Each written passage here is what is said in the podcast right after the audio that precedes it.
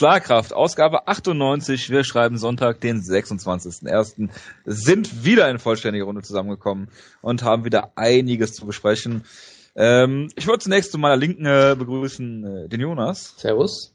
Und zu meiner Rechten den Rückkehrer, den Wutke. Guten Tag.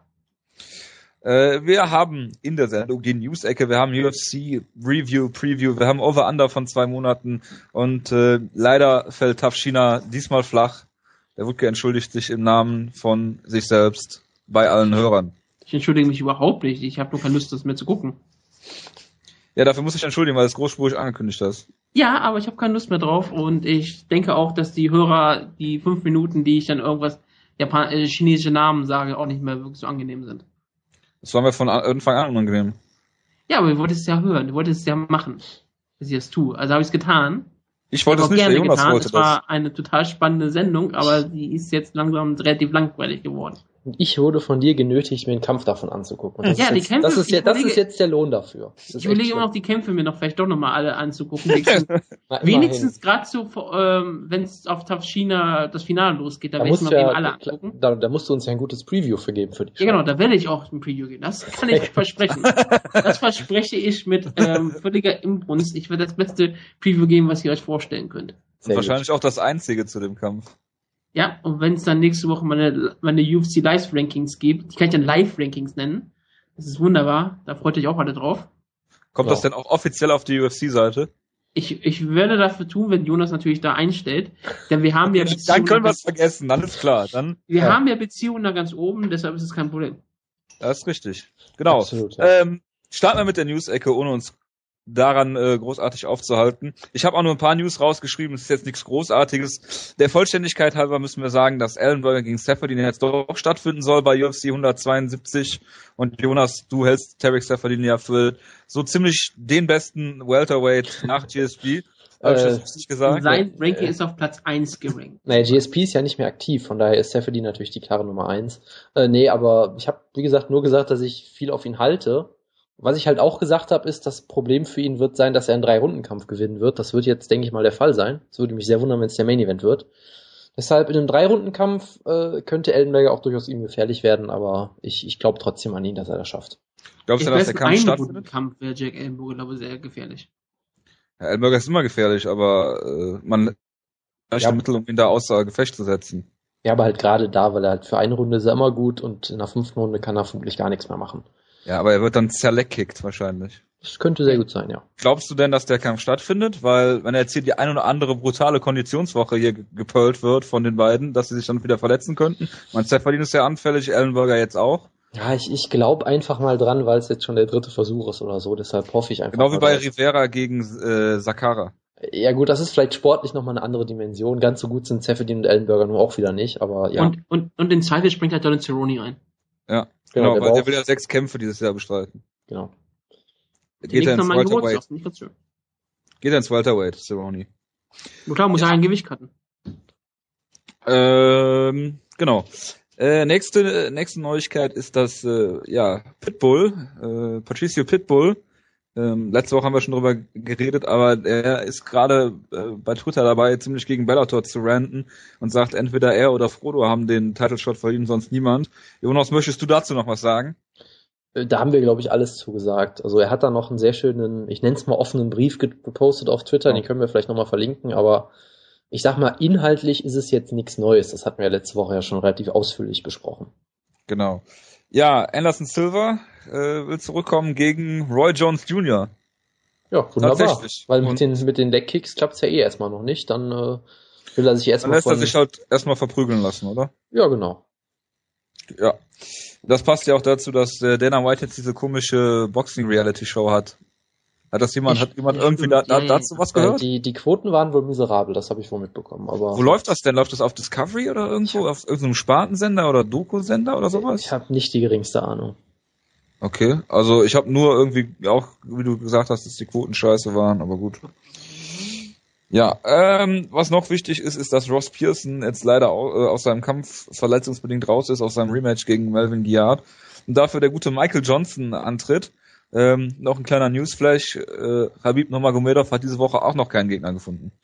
Oder habe ich was verpasst? Nee, aber da, das hat sich ja wieder weitergezogen, diese Saga, glaube ich. Es war wieder, gab wieder irgendwelche Debatten hin und zurück, aber keine Ahnung. Ja, ich glaube, dass Melendez den Kampf äh, zu dem Zeitpunkt nicht annehmen wollte, sondern zu einem späteren oder sowas. Und äh, ach ja, also viel Neues gibt's davon jetzt auch nicht. Und er wird jetzt gegen Donald Cerrone kämpfen, hat der Donald Cerrone schon angekündigt. Ja, okay. Also Donald Cerrone möchte jetzt gegen, gegen den Gegner kämpfen, gegen den die UFC keinen Gegner findet. Ja, das ist aber ja Donald, äh, ja, aber Donald Cerrone ist, glaube ich, erstmal mit seinem RV unterwegs nach äh, New Jersey, um sich den Super Bowl nächste Woche anzugucken. Also er ist von New Mexico nach Chicago mit seinem RV gefahren und jetzt von Chicago nach New Jersey und dann wieder zurück.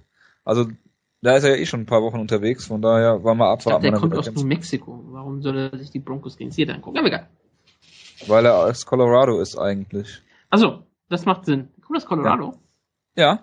Denver, also wird aus Denver, Colorado angekündigt und äh, ist auch Broncos-Fan. Er war ja auch mit dem Peyton Manning äh, Jersey bei den Wayans. Ich habe die Wayans auch, gesehen, dann macht, gibt das vollkommen um, Sinn. Auch um Dana White zu fucken, aber gut. äh, ja klar, weil die Patriots gewonnen haben. Genau. Und äh, die Dana White Show ist auf dem Discovery Channel in den USA. Ah, okay, gut. Ähm, ja, Matt Riddle hat einen Kampf bei Titan FC, das der Vollständigkeit halber. Und ähm, Anthony Pettis hat gesagt, er würde gerne bei der ähm, 4th of July, also bei der Independence Day, der Unabhängigkeitswochenendskarte äh, der UFC, ähm, antreten und äh, hat das wohl in so einer Talkshow gesagt, wo auch ein Doktor anwesend war, ähm, der da auch nur den Kopf geschüttelt hat und gesagt hat, das ist sehr unrealistisch. Und äh, ja, er will, will wirklich schnell wieder kämpfen und ich äh, sag mal so, ich bin zwar kein Mediziner, aber wenn er wirklich so schnell wieder antritt und dann noch was passiert, gerade weil er so verletzungsanfällig ist, ähm, naja, ich weiß nicht, was ich davon halten soll. Aber gut. Eine das, Frage, war, war, war, war dieser Doktor Dr. Johnny Benjamin? Das weiß ich nicht. Ach so. Okay. Aber äh, wenn, dann hätte ich das bei Twitter bestimmt gesehen. Gut. Tut mir leid, dass ich das noch nicht, aber ach, ich muss äh, Dr. Benjamin muss ich eigentlich entfolgen, Jonas, ne? Sonst, sonst hast du mich weiter. Aber ich habe dieses Wochenende auch Ariel Helvani entfolgt. Da bist du ja bist du ein guter Gesellschaft. ja. Genau. genau. Aber das hat komischerweise keiner, keiner äh, erwähnt. Also ich kann jetzt sagen, Ariel Helwani arbeitet auch nicht mehr für mich. Das ja. ist gut zu wissen. Das äh, wäre sonst auch deine Unabhängigkeit als Journalist irgendwie sehr fragwürdig gewesen, finde ich, bei diesem Podcast. Meine Tätigkeit als Journalist finde ich ja schon fragwürdig. Ja, das, Was ist das mit Waren? Ihr habt irgendwas rausgefunden? Nein, man hat nur rausgefunden, dass er die, die Fox-Show nicht moderiert und Interviews genau. macht und weiß ich nicht was. Und äh, relativ parallel hat er wohl, äh, also angeblich hat er irgendwo Bellator verteidigt und dann haben Dana White und Berenzo Fadita ihm auf Twitter äh, entfolgt. Was absolut großartige Geste ist, wie ich weiterhin finde. Fast so gut wie äh, Leute blocken, weil sie mit Dana Whites Mutter geredet haben. Schöne also Grüße an der Stelle. Ich hoffe, ich hoffe, Area One wechselt in zum WWE Network. Das hatte ich auch da, schon spekuliert, ja. Da gehört er hin und das wäre das Perfekte für ihn. Genau. Dana White hat natürlich de äh, dementiert, dass es irgendwelche Probleme gibt, aber das muss ja nichts heißen. Genau, und äh, Ariel Havani hat auch noch gesagt, auf seiner Seite des Zauns wäre alles in Ordnung, so sinngemäß. Und er hat sich die Wayans, glaube ich, im Publikum angeguckt und gesagt, es wäre ganz entspannt, mal nach langer Zeit wieder äh, äh, ohne, äh, ohne weitere Aufgaben da zu sein bei den Wayans, sondern sie einfach nur anzugucken.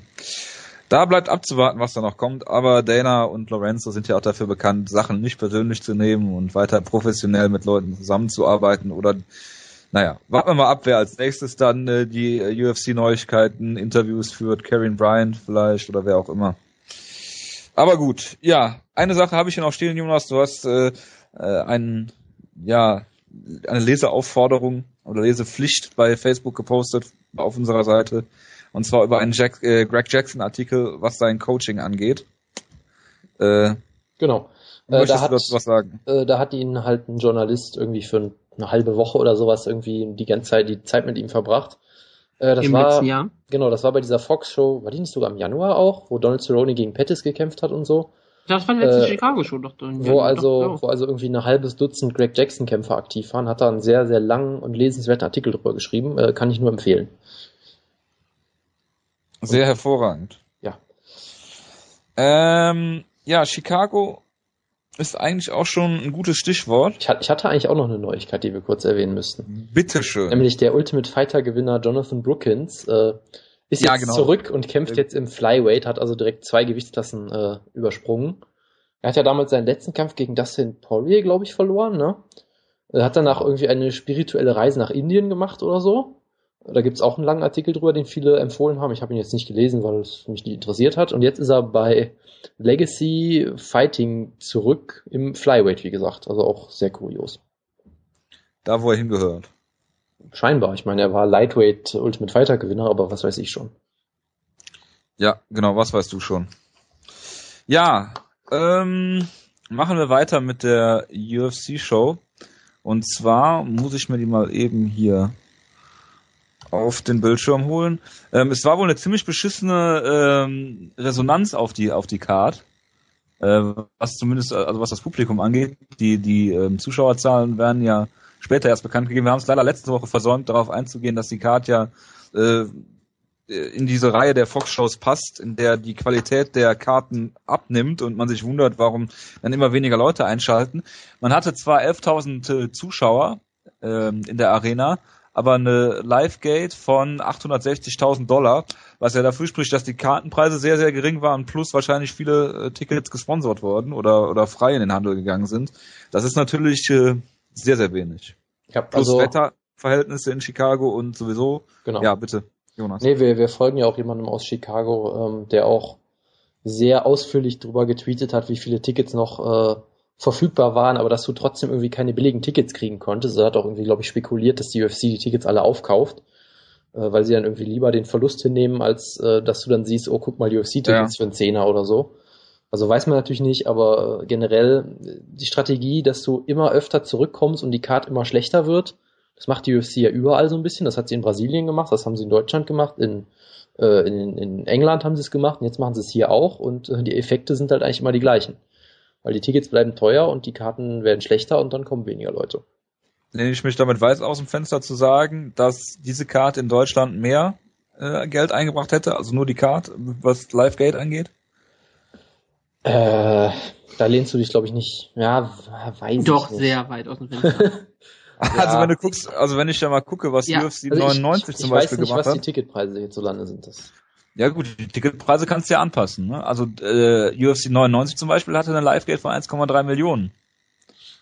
Und es ja, waren 13.000 Zuschauer da. Und da das hat eine Buy-Rate von 360.000, muss man noch genau. dazu sagen. Ne? Ja gut. Das war auch zum Höhepunkt der Zeiten. Ich weiß nicht, ja, ja, klar, ob man das heute schaffen würde. Genau. Und da liefen sie auch noch Ja, aber die Karte Fernsehen. ist ja deutlich, die Karte war ja trotzdem deutlich besser, oder?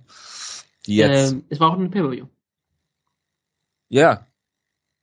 Äh, 8400 Zuschauer hatte man in Oberhausen und 600.000 Gate da. Aber gut, äh, so viel dazu. Gut, die Karte war auch scheiße. Oh ja. Ja, aber. Und das auch auf diesem Niveau scheiße ist. Die nächste Karte, da muss man überlegen, wie schlecht die dann werden wird. Da bin ich auch mal gespannt, aber da reden wir ja nachher noch drüber. Aber es gibt die ja nicht. Es wird ja keine Deutschland-Show geben diesen Jahr. Ja, natürlich, das ist doch angekündigt. Ja, ja, aber da auch schon angekündigt, dass das wahrscheinlich nicht der Fall sein wird. Als ob das zustande kommt, also bitte. Bevor das Oktagon nicht aufgebaut ist und da der erste Kämpfer reingeht, äh, glaube ich immer noch nicht, dass die Deutschland-Show, äh, selbst wenn Way-Ends sind, bin ich mir noch nicht sicher, dass es eine, dass es eine Show gibt. Ich glaube auch erst dran, wenn ich meinen Fuß in die Schalke-Arena gesetzt habe. ja, da bin ich gespannt, wenn wir dann zu dritt da sitzen. Na gut, in der Schalke-Arena wird, glaube ich, Wheel of MA bei diesen Shows stattfinden lassen. Genau. ja, ähm, fangen wir an mit dem Main Event. Und äh, ja, ich muss irgendwie mal. Josh Thompson gegen Ben Henderson. Und äh, ja, habt ihr den Kampf gescored? Der Jonas hat's auf jeden Fall, ne? Ja. Wutke, hast du den Kampf gescored? Ich habe den Kampf gescored. Das wäre sonst schwierig, eine Meinung zu haben. Du kannst ja eine Meinung haben. Kannst ja sagen, du hast den Eindruck, dass Thompson gewonnen hat. Den habe ich ja nicht. Du hast den Eindruck, dass Bendo gewonnen hat.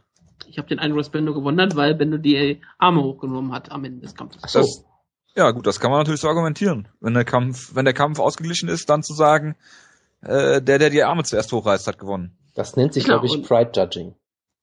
Ja. Ähm, ja, das ist, glaube ich, auch Pride Judging. Und unter Pride Judging hat Ben Henderson, glaube ich, auf jeden Fall gewonnen. Wie sollen wir denn vorgehen? Sollen wir chronologisch vorgehen? Sollen wir zuerst die Thompson-Meinung äh, hier äh, äh kundtun wir und dann mal über den Kampf reden. Können wir auch. Das ist mir völlig egal. Äh, wenn ich mal anfangen äh, durfte, ich hatte den Eindruck, dass, wie glaube ich alle äh, anderen auch, dass Thompson die erste Runde gewonnen hat. Ich glaube, daran gibt es keinen Zweifel. Er hat einen guten äh, Bodylock-Takedown da anbringen können, so wie Damien Meyer das zum Teil hat. Hatte unglaublich lange ähm, einen Body Triangle. Hatte, ähm, da ist übrigens ein Submission-Versuch, aber da reden wir ja nachher noch drüber.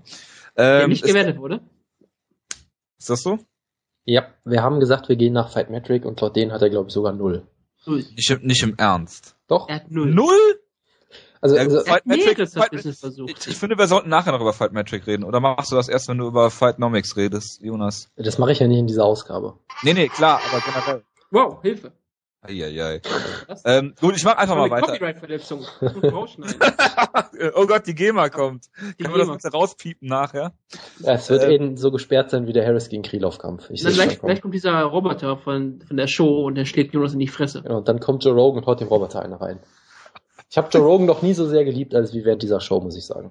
Ich mochte den Roboter, der sah doch lustig aus. Ich habe es ohne Ton geguckt. Aber machen wir weiter. Es gab einen Standing Arm Triangle von Bendo, der dann, glaube ich, Guard gepullt hat mit Standing Arm Triangle und dann von unten versucht hat, einen Arm Triangle Choke durchzubringen. Ähm, Im Endeffekt war das dann nochmal eine Offensive am Ende der Runde, warum ich die Runde dann äh, 10-9 nur an äh, Josh Thompson gegeben habe. Sonst könnte man durchaus über eine 10-8 nachdenken. Ja, war bei mir ähnlich, da müssen wir, glaube ich, am wenigsten drüber reden. Wenn er die Backmount gehalten hätte noch länger und wenn es halt Benno nicht zurückgekommen wäre, wäre es eine 10-8, so halt eine, einfach eine klare 10-9. Eine sehr gute Runde. Äh, die eine Sache, die wir vielleicht noch erwähnen sollten, weshalb ich eben gerade nochmal die Show angemacht habe, sorry dafür. Ich wollte nochmal den, ich wollte noch mal den Takedown von Josh Thompson sehen, ganz am Rundenende, wo er, glaube ich, versucht hat, Ben Hansen einfach umzubringen. Wo er einfach hochhebt und dann auf den Kopf geworfen hat und Benno macht so eine Vorwärtsrolle draus. Das war sehr spektakulär. Also ja, klare Runde für, für Thompson natürlich. Haben wir uns jetzt eigentlich darauf geeinigt, dass Takedowns bei uns als Übergänge bezeichnet werden? Ich hatte es immer vergessen, es zu sagen, aber ja, es war ein Ich sehr schöner, extra. es war ein sehr schöner. Übergang, ja. Ja, Warum gut. nennt ihr das Übergänge? Du hast Ah. diesen tollen Bericht von Stern TV, äh, Spiegel, Spiegel TV? Spiegel TV, Stern- Spiegel TV, TV. Spiegel TV. Von den Menschen von Spiegel TV, diesen tollen Bericht hast du nicht gesehen. Da haben Wir die haben das, Takedowns Übergänge genannt. Genau, und da ist mir auch aufgefallen, dass es ja auch, glaube ich, überhaupt kein deutsches Wort dafür gibt. Naja, du kannst es, die besetzen das mit Transitions und das ist okay, kann man ja so machen. Ja, es klingt halt Du, du lustig. kannst es Transition nennen als deutsche Übersetzung. Nein, aber du kannst, du kannst, musst, nicht, du musst den Move nicht Takedown, dann kannst du ja eine Transition nennen. Ja, ein Übergang vom Stand in den Boden. Ja. Ja, Das klar. machen ja auch manche Leute, so ist es ja nicht, also es ist ja nicht mal falsch. Es bei klingt halt UFC lustig. Wird's bei UFC Undisputed auch so gewertet? Nein, äh, Takedown. Okay. Ähm, kommen wir zur zweiten Runde. Und diese habe ich 10-10 Oh. ähm, gewertet, ja. Ähm, Extravagant hier. genau. Also ich fand Bendo am Anfang ein bisschen besser. Äh, mir ist aufgefallen, dass, wer war der Ref? John McCarthy? Ich meine schon. Mhm. Hat den Clinch innerhalb von 10 Sekunden gelöst, obwohl beide gearbeitet haben. Das ist fragwürdig. Ähm, und dann, es gab fast die exakte Kopie der ersten Runde mit dann noch einem äh, Rear Naked Choke Versuch, den Fight Metric scheinbar auch nicht gewertet hat. Ähm, aber auch den konnte Bando abwehren. Ähm, ich hab's, ich hab's 10-10, ge äh, ich hab's 10-10 gewertet. Ich hatte, kann aber auch nachvollziehen, wenn man die Thompson 10-9 gibt. Äh, ja, also ich habe sie, ich habe zwei Scorecards, ich habe sie einmal 10-9 gewertet und dann einmal aus Spaß habe ich sie nochmal 10 zu 9,5 gewertet, weil Half Points müssen ja als Gimmick manchmal gebracht werden. Äh, es, hatte keinen, es hatte keinen Unterschied, äh, aber wie, wie gesagt, also ich hatte auch über eine 10-10 kurz nachgedacht, weil es doch eine sehr, un- sehr enge Runde war. Ich habe sie dann am Ende halt knapp Thompson gegeben, weil er wieder die Back Control hatte. Nicht ganz so lange wie in der ersten Runde, aber für mich hatte damit die Runde immer noch gewonnen. Ich habe Henderson geholt. Ja, Das war nicht schön kontrolliert. Ich fand den die Runde eigentlich eine enge Runde, aber ich habe es am Ende Henderson gegeben. Jetzt haben wir Aber alles, jetzt haben wir echt alles für die Runde, das ist spannend. Damit bist du ähm, mit Cell Diamato einer Meinung. Das Auch ist geil, auch das- nicht schlecht. Der verdient damit sein Geld, also kann er nicht so schlecht sein. Ja, das ist äh, die einen sagen so, die Wieso? anderen Das so. ist für mich eigentlich so. Für mich, äh, ich habe die, Runde- ich habe zwei, drei und fünf für ähm, äh, für Henderson. Ich fand die vierte Runde war noch eine Thompson-Runde und die erste Runde eine Thompson-Runde. Ja, wir sind bei Runde drei, genau. Ding, Also ich ding. fand, genau. Ähm, Bando hat die für mich am klarsten gewonnen. Äh, in der Ringpause hat Josh Thompson dann auch noch gesagt, dass seine Hand gebrochen äh, sei, was äh, auch ganz interessant war. Ähm, er hat sie trotzdem äh, genutzt, als wäre sie nicht gebrochen. Zum Teil hat er natürlich mehr gekickt, aber trotzdem hat er immer noch äh, Schläge damit versucht. Ähm, und relativ wenig Elbows. Mm, ja, Bendo hat in der Runde die Kontrolle für mich gewonnen, äh, gutes Clinching gezeigt, Takedowns abgewehrt und die besseren, härteren Schläge gelandet. Deswegen ist die für mich bei äh, Bendo. Und äh, da gibt's für mich auch eigentlich keine Diskussion, genau wie bei der ersten Runde. Ja, die Runde war eindeutig. Und es sah halt vor allem genauso aus, als würde Thompson jetzt komplett äh, ja, auseinanderfallen, als würde der Kampf komplett kippen, was er dann ja doch nicht getan hat, was ich sehr interessant fand. Ja. Da hat er so einen kurzen, äh, was, Pat Curran, der auch die vierte Runde auf einmal nochmal gewonnen hat? Nee, nicht, wenn ich Pat Curran, ähm, ähm, ähm, äh, Mike, Michael Chandler gegen Eddie Alvarez. Das war die vierte, glaube ich, oder? Genau, da war es die vierte Runde, wo auch alle, wo alle nach der dritten Runde auch dachten, okay, der Kampf ist vorbei. Und plötzlich kommt er nochmal zurück, gewinnt die Runde. 10-8, glaube ich sogar, ne? Haben viele gesagt. Kann das sein also, oder täusche ich mich da? Nee, das haben sogar viele so gewertet. Das ist halt, man muss auch mal sehen, viele Leute machen das als Taktik, auch beim Fünf-Runden-Kampf wenigstens eine Runde mal rauszunehmen, um etwas langsamer anzugehen, und man freiwillig zwar eine Runde verliert, aber am Ende den Kampf damit gewinnen kann. Die Taktik ist bei Josh Thompson noch nicht aufgegangen. Genau, ich habe mir gedacht, ich habe mich gefragt, ob das im Co-Main-Event das Ziel von einem gewissen Kämpfer war, aber war dann doch nicht so. Gut, der ja. ging auch nicht fünf Runden. Ja. Ähm, Runde drei haben wir jetzt abgehakt, ja, ne? Da sind wir uns einig. Jetzt können wir jo. relativ schnell abhaken. In der vierten Runde war es so, dass Thompson einen relativ frühen Übergang hinbekommen hat. Und äh, Bendo da allerdings in der Guard mehr getan hat, Mission Control hatte, Schläge gezeigt hat. Deswegen würde ich da eher ähm, Bando so ein bisschen den Vorteil geben, obwohl halt der Takedown von, von Thompson kam. Ähm, dann gab es interessante Szenen, wo Bendo Tritte gezeigt hat mit den Zehen gegen die Wade von Thompson. Ähm, dann gab es einen Bendo-Übergang, einen Thompson-Übergang. Am Ende gab es dann wieder ein Body Triangle. Das war so der äh, Go-To. Das musst du dann aber auch Körpertriangle jetzt nennen. Äh, Körper, ein Körpertriangle natürlich von Josh Thompson. Ein Körperdreieck, bitte. genau. Ein Körperdreieck von äh, Josh Thompson. Ähm, ich will da jetzt aber auch nicht zu sehr in deutsche Termini abweichen, sondern äh, im Endeffekt war die Runde, hatten beide ihre ihre Stern Sternstunden ist übertrieben, aber beide ihre ihre starken Szenen in der Runde.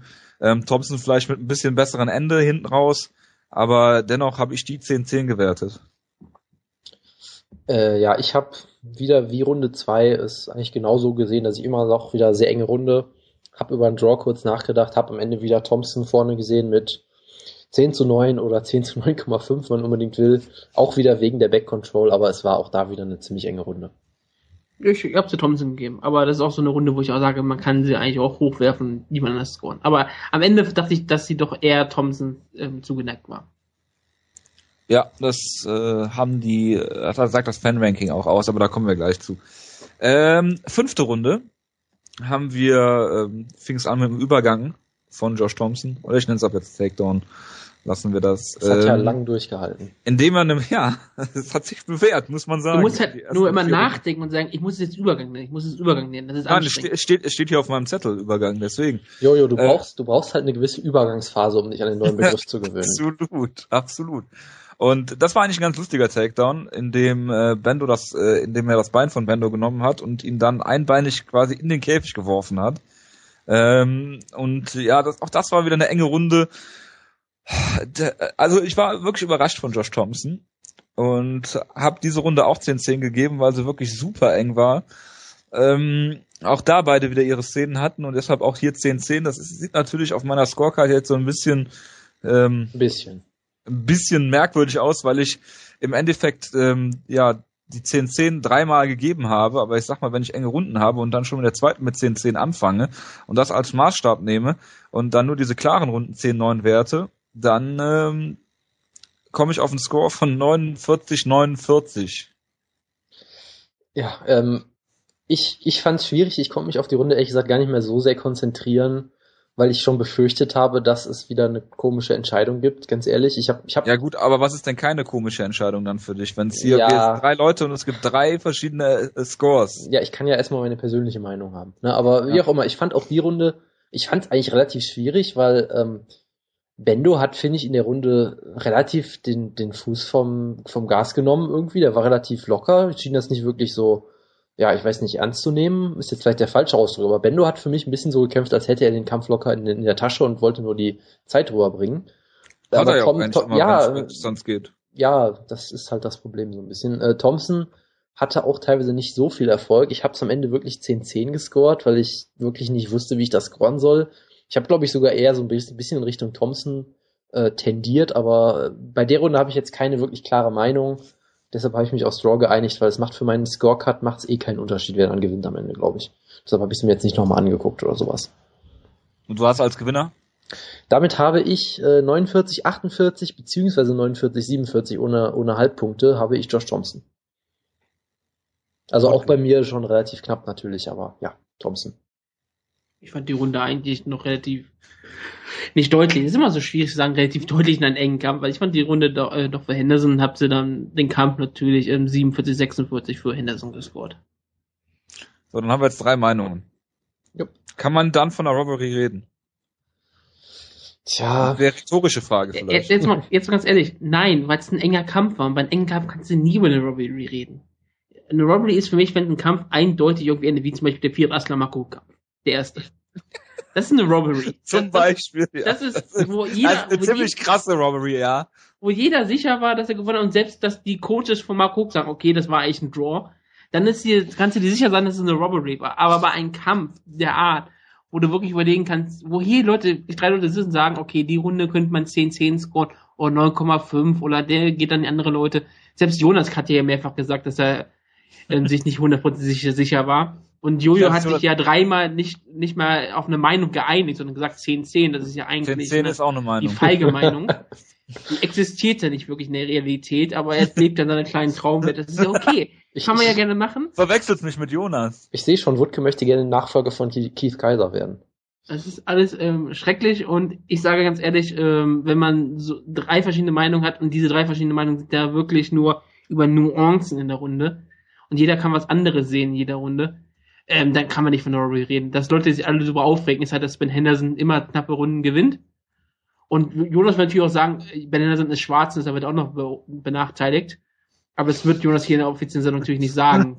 natürlich werde ich das jetzt nicht sagen, nachdem du mir sowas in den Mund legst. Jonas, das sagte uns, die ganze sowas sagte uns auch immer auf Facebook und auf Twitter, dass er sowas nicht solche Meinung vertritt. Auf Twitter und, sagt er uns das. ja. ja. Ich schreibe mir, das, schreib mir hast, du mal, hast du mal seine Timeline verfolgt? Das ist meistens immer sehr Nein. viel Hass. Deshalb meine ich nur, sowas erwarte ich von Jonas auch, aber weil ich das jetzt gesagt habe, das nicht wie sie bei Jonas heißt. Die Negativline, ja. Das genau. ist ja relativ tragisch. Aber Ben Henderson ähm, hat es einen Ruf weg, dass er halt jede ähm, Split Decision irgendwie gewinnt. Ja, zu Recht. Und man kann sich ja auch wirklich fragen, ob er die Edgar-Kämpfe gewonnen hat. Man kann sich fragen, ob er den Gilbert Melendez-Kampf gewonnen hat. Ich habe den Kampf für Henderson gesehen.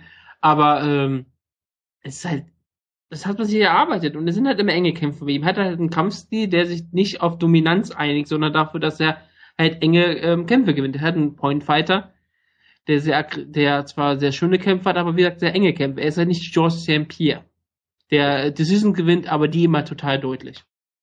Ja, weil GSP hat mehr Kämpfe gefinisht in der UFC. Nein, aber. Also, ähm, weil Ben Hansen, glaube ich, neun UFC-Kämpfe nicht ein Finish? Genau, das hat, ja, glaube ich, noch nie jemand vor ihm geschafft, wenn ich das richtig verstanden habe. Ich meine, da will ich mir jetzt keinen so großen Fokus machen. Fitch weil er halt auch immer verdammt gute Leute kämpft, aber okay. Es ist Lightweight, ähm, ja. Gegen verdammt gute Leute kämpft, meinst du? Nein, das meine ich nicht, Strigger. Ähm, was, ich, was ich halt sagen würde, ja, Robbery ist sicherlich äh, problematischer Begriff in der Hinsicht, weil es war halt auch wirklich. Sag mal auch nur, weil er schwarz ist und ein Verbrecher ich, ist. Weil ich auch ein, es war ein enger Kampf, äh, jetzt bin ich raus. So, also es, es war, es war auf jeden Fall ein sehr enger Kampf ich, ich, ich habe so ein, so ein bisschen die. ja, Dankeschön. Ja, sabotiert mich ruhig weiter. Deine Intonation ist so geil gerade. Es war, wie gesagt, es auf jeden war Fall ein enger Kampf. Stockt der Jonas bei dir auch so, Wutke? War, ja, äh, aber ich glaube, das ist nicht technisch mit dem nein, nein, das war ein Effekt. So. Ähm, Was ist das denn hier? Hilfe! Ja, Mach einfach weiter, bitte. Ich bin mit dabei. Also. Was ist denn dem gerade? Ich habe nichts mitbekommen, aber okay. Genau, ähm, was bei mir die Werbung. Okay, Entschuldigung. Ähm, auf jeden Fall, es war auf jeden Fall ein sehr enger Kampf. Ähm, deshalb Robbery ist sicherlich ein bisschen stark. Ich, also ich für meinen Teil sage halt, es war ein sehr enger Kampf, aber ich fand, es hatte für mich trotzdem relativ klaren Sieger mit Josh Thompson. Deshalb ist es für mich vermutlich so eine Stufe unter einer Robbery, aber äh, das Problem ist halt auch so ein bisschen bei Bendo äh, häuft sich das halt. Ne? Wie gesagt, also ja. in, in UFC-Titelkämpfen hat er jetzt, glaube ich, einen Rekord von 5 zu 1. Ähm, für mich hat, hätte er eigentlich einen Rekord von 1 zu 5 haben sollen, glaube ich. Also klar, gegen Nate Diaz hat er gewonnen, das kann ihm keiner ja, wegnehmen. Ja, aber Diaz, äh, Diaz äh, sagt natürlich was anderes, ne? Ja, der wurde aufs Auge geschlagen. Das ist, das hatten wir in der letzten Ausgabe mit der Diaz-Logik. Ja, ja, genau. Äh, für mich hat er, wie gesagt, äh, erster Edgar-Kampf war, war ähnlich wie der Kampf, fand ich eigentlich, dass es ein sehr enger Kampf war, wo ich auch sage, es ist keine Robbery, aber für mich hat Edgar trotzdem eigentlich klar gewonnen. Äh, der zweite Edgar-Kampf, da können wir vielleicht schon, schon ein bisschen eher von der Robbery reden, der war dann doch relativ deutlich, hatte ich das Gefühl. Mhm. Äh, und dann halt mit Melendez und Thompson halt wieder sowas in der Art. Also das Problem ist halt, er kann ja auch nichts dafür. Er kann sicherlich für seinen Kampfstil was, aber er kann nichts für die Punktrichter im eigentlichen Sinne. Deshalb möchte ich jetzt äh, auch nicht ihn dafür beschimpfen oder sowas. Aber äh, es summiert sich halt bei ihm und da äh, werde ich dann schon mal etwas äh, ungehalten drüber. Genau, ist das vielleicht sogar der, also ich sehe da eigentlich zwei Gründe für, warum jetzt alle wieder Robbery schreien. Einmal die letzten Kämpfe von Bendo, logisch, aber vielleicht auch noch so ein, so ein Showgun gegen Machida-Phänomen, dass du halt nicht erwartest, dass äh, Thompson hier so gut aussieht mit Abstrichen. Ja, dass wo, du halt also, denkst, dass das du den sein, Kampf ja. eigentlich dominieren sollte, aber es dann ein enger Kampf wird und du dann halt dazu tendierst zu sagen, Thompson äh, hat den Kampf gewonnen. Ja, das könnte sein, wobei das für mich nicht erklären würde, warum es äh, die gleichen Reaktionen auch bei dem zweiten Edgar-Kampf und beim, beim Lennis-Kampf auch schon gab. Also wenn für einen Kampf okay, aber wenn das dreimal im Nein, ich Stück, meine, ich ne? meine, das kommt noch erschwerend hinzu vielleicht. Das, das kann sicherlich sein, ja.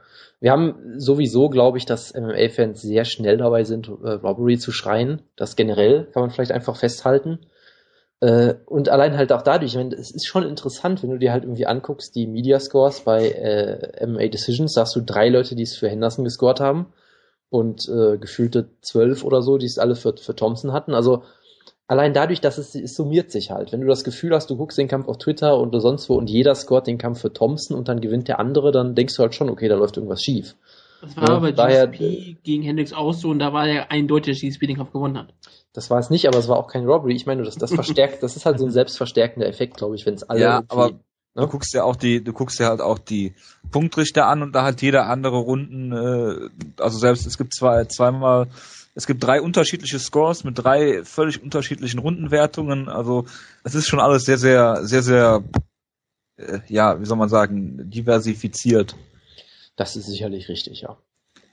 Sind wir eine Show, die keine Meinung vertritt oder wenn, dann immer nur das geringste Übel? Nein, wir vertreten einfach meine Meinung. Und laut meiner Meinung das hat ist Henderson meistens den Kampf das, gewonnen. das ist meistens das größte Übel, ja. Ich wollte gerade sagen, ich denke, wir vertreten eigentlich Jonas Meinung, sich nie so richtig zu äußern. Du hast hier 13 ich 10 wollte Runden gerade sagen. Ja, Du hast dich dreimal nicht geäußert. Aber ich habe mich dreimal geäußert dazu, dass die Runde sehr eng war und die ich die 10-10 gegeben habe. Also wenn man jetzt mal das letzte Jahr Revue passieren lässt und irgendjemand sich vielleicht mal hinsetzt und nachzählt, wer wie viele 10-10-Runden gewertet hat, Ja, und, dann und, wird viel, mit Sicherheit der Jonas die meisten haben. und, Ich glaube äh, langsam nicht mehr. und ich, ich würde auch nochmal sagen, viel Spaß, wenn das irgendeiner macht, dann äh, Ja, also ich mach's nicht. weiß ich auch nicht. Hey, ich auch nicht. Ich glaube, das ist halt äh, mittlerweile auch so ein Gimmick geworden von dir, genauso wie das Gimmick in Anführungszeichen, dass Bendo immer zu Unrecht gewinnt. Deshalb äh, verstärkt sich der Eindruck halt immer. Wie auch immer. Und mein Gegner, der früher Half Points hatte, was das Jonas übernommen hat. Genau, wir, wir kopieren uns alle immer gegenseitig. Bald nenne ich jetzt Woodke John Anik oder irgendwie sowas. Ja. So, äh, eine Sache, die ich noch anmerken wollte. Ähm, ich habe ja Joe Rogan vorhin schon gelobt, weil er diesen Roboter total schlimm fand und ihn, glaube ich, immer verprügeln wollte, was ich schön fand.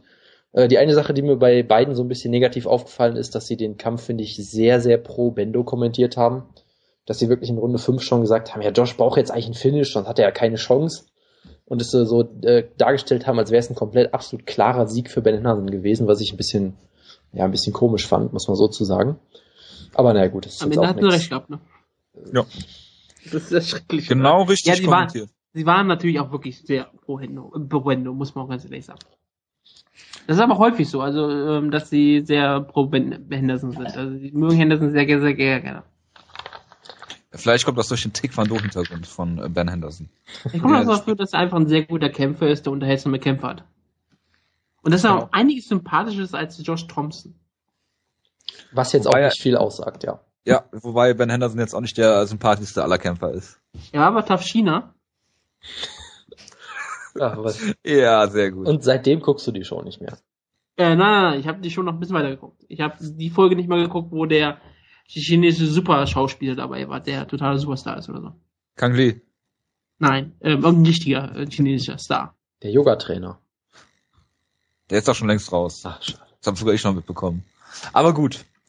Gibt's noch was zum Main Event zu sagen? Wir haben jetzt sehr lange darüber diskutiert. Also ich würde vielleicht mal als Fazit ziehen wollen. Ähm, ich fand es sehr blöd, dass geboot wurde am Ende. Ich fand es war eigentlich ein ziemlich unterhaltsamer Kampf.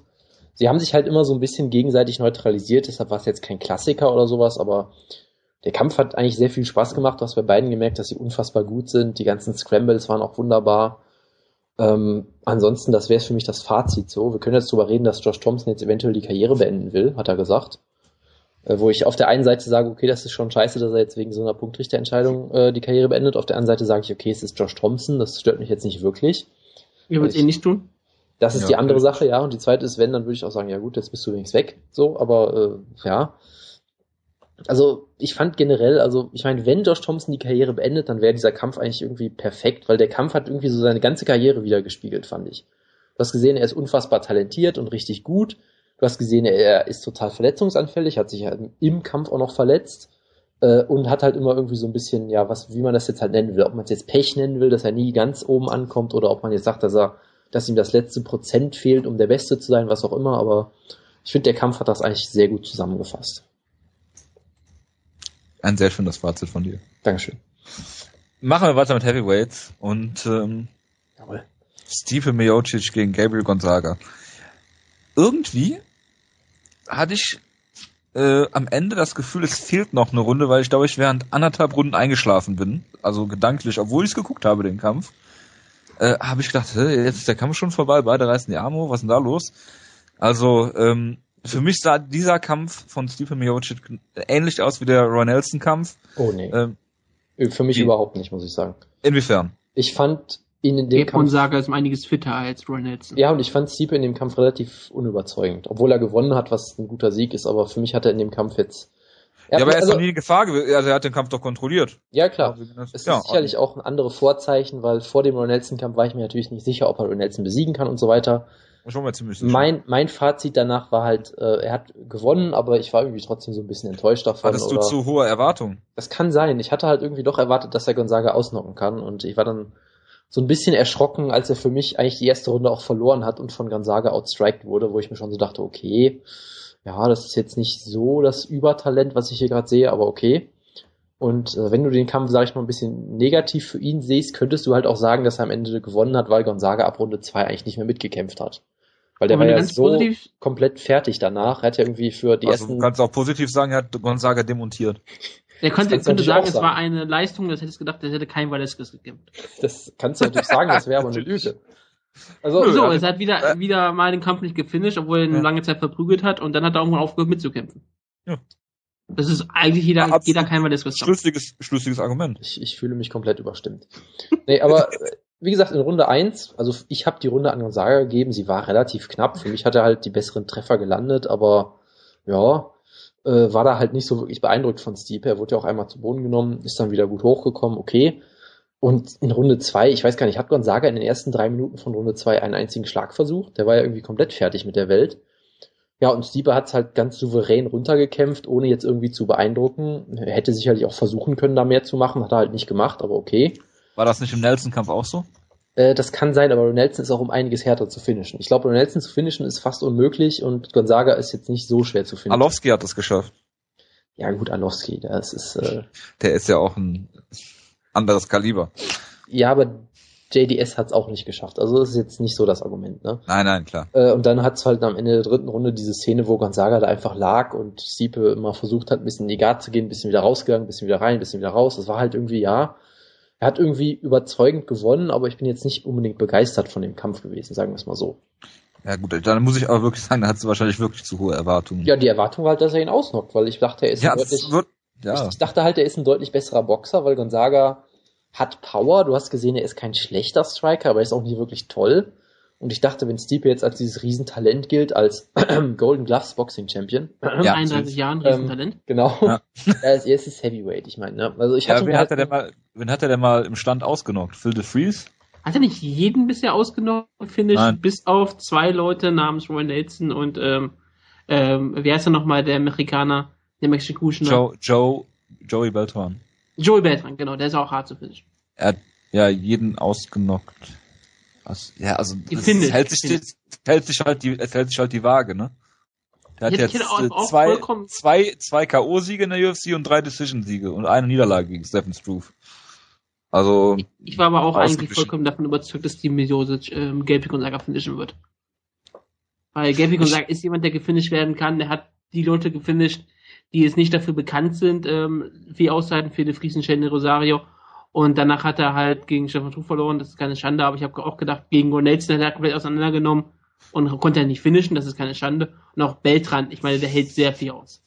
Ja klar, also da da äh, besteht natürlich kein Zweifel dran. Aber ich hatte den Eindruck, wie gesagt, der der also von Stipe her hat es mich an den Ron Nelson Kampf erinnert, weil er den Kampf halt kontrolliert hat, aber wirklich also nichts in die Richtung Finish getan hat. Wobei hat er nicht Ron Nelson sogar mal zu Boden geschlagen oder zumindest schwer schwer kann, angeklingelt oder irgendwie sowas. Kann, ich meine, sein, ja, aber also ich das meine, sieht bei Ron Nelson vielleicht auch immer so aus, ne? Ja, aber Gonzaga ist glaube ich äh, leichter zu äh, verletzen als Nelson, aber wie auch immer.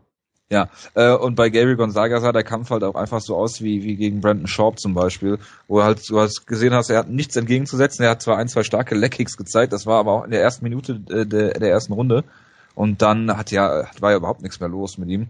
Und Gary Gonzaga, interessant, interessante Statistik, wenn er Kämpfe gewinnt, dann nur per Stoppage, er hat noch keine Decision gewonnen in seiner Karriere. Und ja, Stipe, das ist halt, viele, viele loben Stipe Miocic in meinen Augen zu viel. Ähm, wie gesagt, er ist auch outstriked worden von Stefan Struve. Er ist ein solider Heavyweight. Wir haben schon gesagt, er, er bringt die Physik mit, er bringt äh, so, so solides Striking mit, er hat gutes, gutes Ringen, aber pff, Mills ist das, was viele Leute dachten, Travis Brown ist. Das kann, das kann man so sagen. Das kann man, das kann man so sagen. Aber ich glaube, wenn er jetzt gegen, gegen Travis Brown antreten würde, würde der ihn auseinandernehmen. Also, Natürlich, weil Travis Brown ist wahrscheinlich ein Top, ähm, Top 3 Heavyweight fast schon.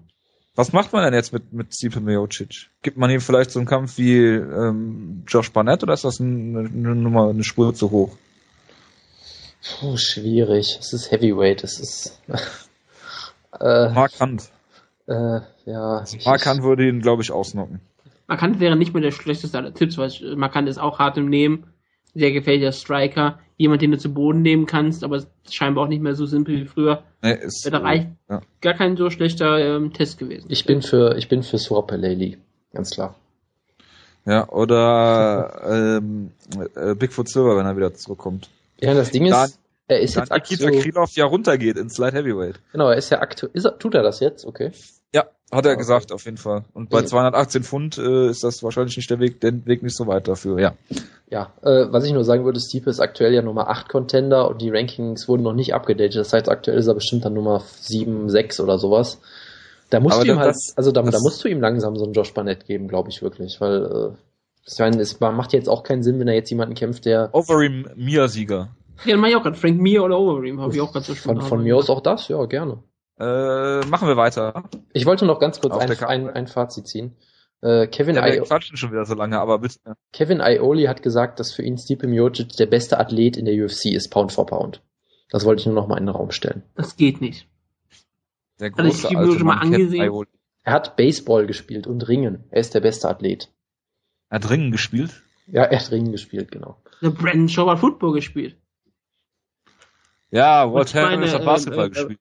Wie, wie, wie heißt noch mal der komische andere Kerl, ähm, der, ah Gott, nein, nein, der andere Footballer, ähm, den Schwergewicht, der Meat, Meat, äh, Meat, Meat, Meat, Meathead.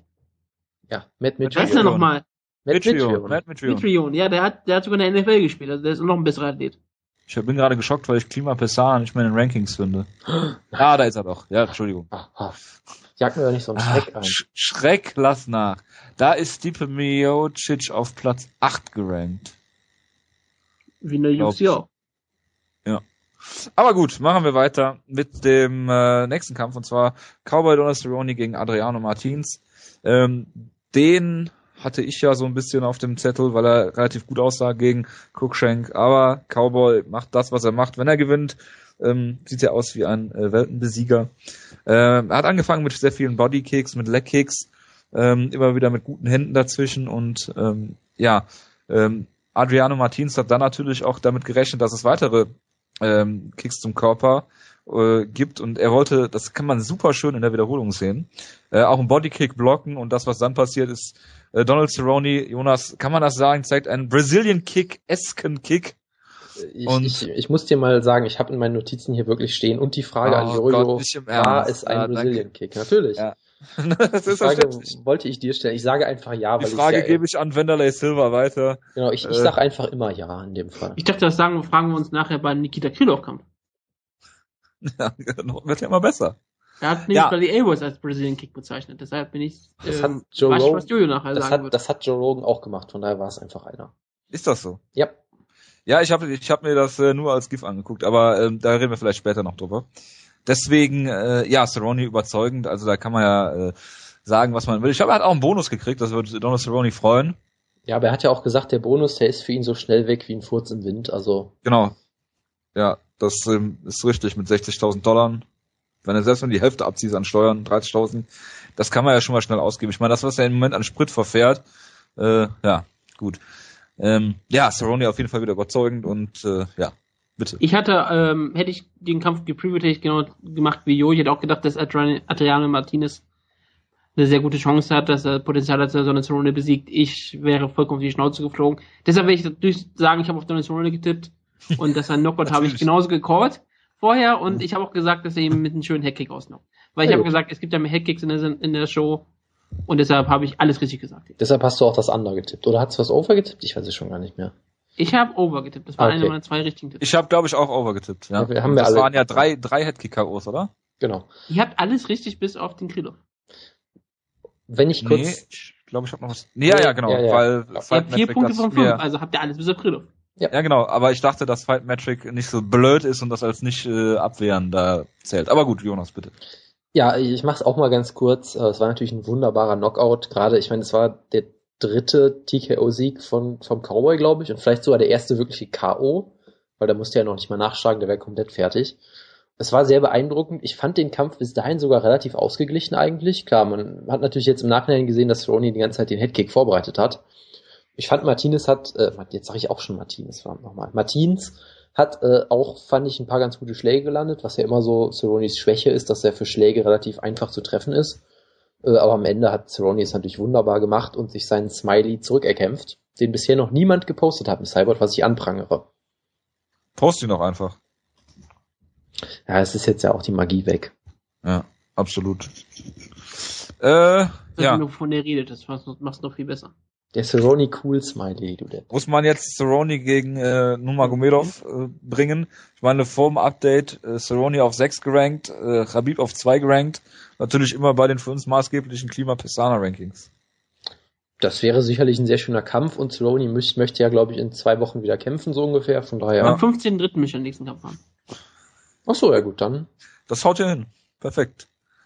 Gut, Opener. Jeremy Stevens gegen Darren Elkins. Und da hast du gesehen, wenn Darren Elkins äh, Gameplan nicht funktioniert, Übergänge zu zeigen und den Kampf am Boden zu kontrollieren, dann sieht er ziemlich alt aus. Und das hat Jeremy Stevens gemacht und ihn dann outstriked. Und äh, da Jeremy Stevens ein guter Striker ist, äh, hat er das dann geschafft. Und äh, Jonas liebt ja Jeremy Stevens, weil äh, Jeremy Stevens jeden Abend antritt, wenn er angekündigt ist. Und äh, auch ein sehr netter Mensch ist der Kampf hat mir fast so die ganze Karte rausgenommen, als ich den Kampf gesehen habe. Ich gedacht, hatte ich überhaupt keinen Bock mehr auf den Rest der Karte gehabt, weil Akins den Kampf verloren hat. War relativ tragisch. Wirklich, er hat die Technos nicht durchbringen können, ähm, nicht, nicht großteilig, und dann hat Jeremy Stevens einfach stehen auseinandergenommen. Das kann Stevens auch immer noch sehr gut. Er ist kräftig, er ist relativ kräftig, er hat gute Knockout-Power. Sein Striking ist ja auch vollkommen okay. Ähm, Akins ist da absolut nicht gut genug für, er ist kein ausgereifter Kämpfer und konnte deshalb den Kampf hier nicht gewinnen. Also, Stevens hier verdient gewonnen. Und ist damit auch jetzt ein relativ solider Contender, muss man ehrlich sagen. Ja, also ich weiß gar nicht, was ich sonst noch zu sagen soll. Die Takedowns von äh, Elkins haben halt überhaupt nicht gesessen und dann im Stand, klar hat Stevens dann gewonnen.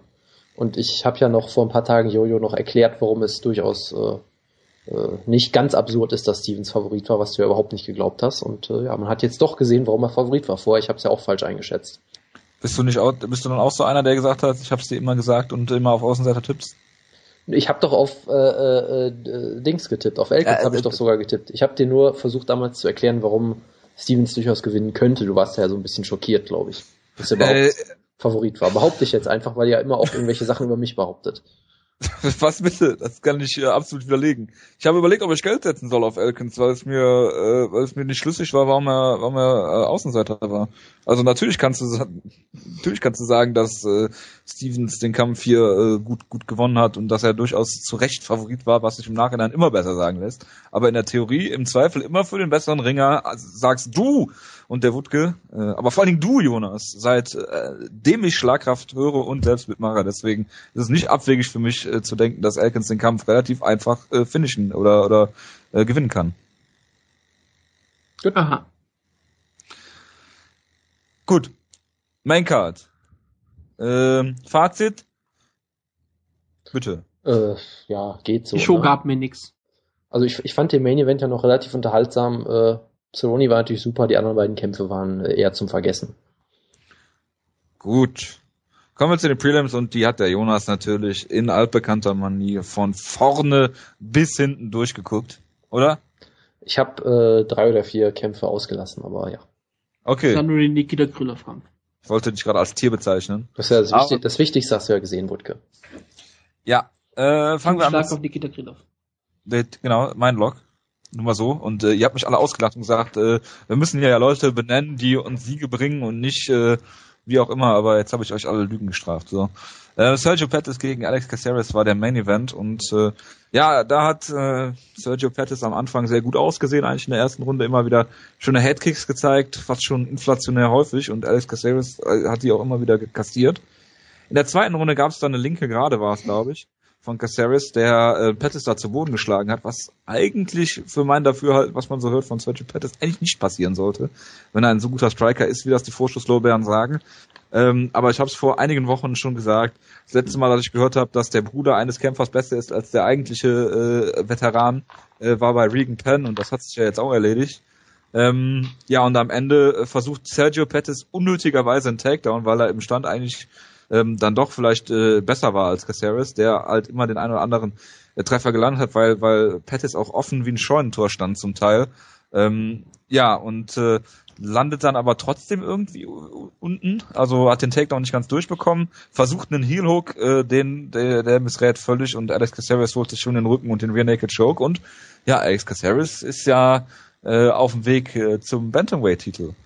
Leider oder vielleicht auch zu Recht.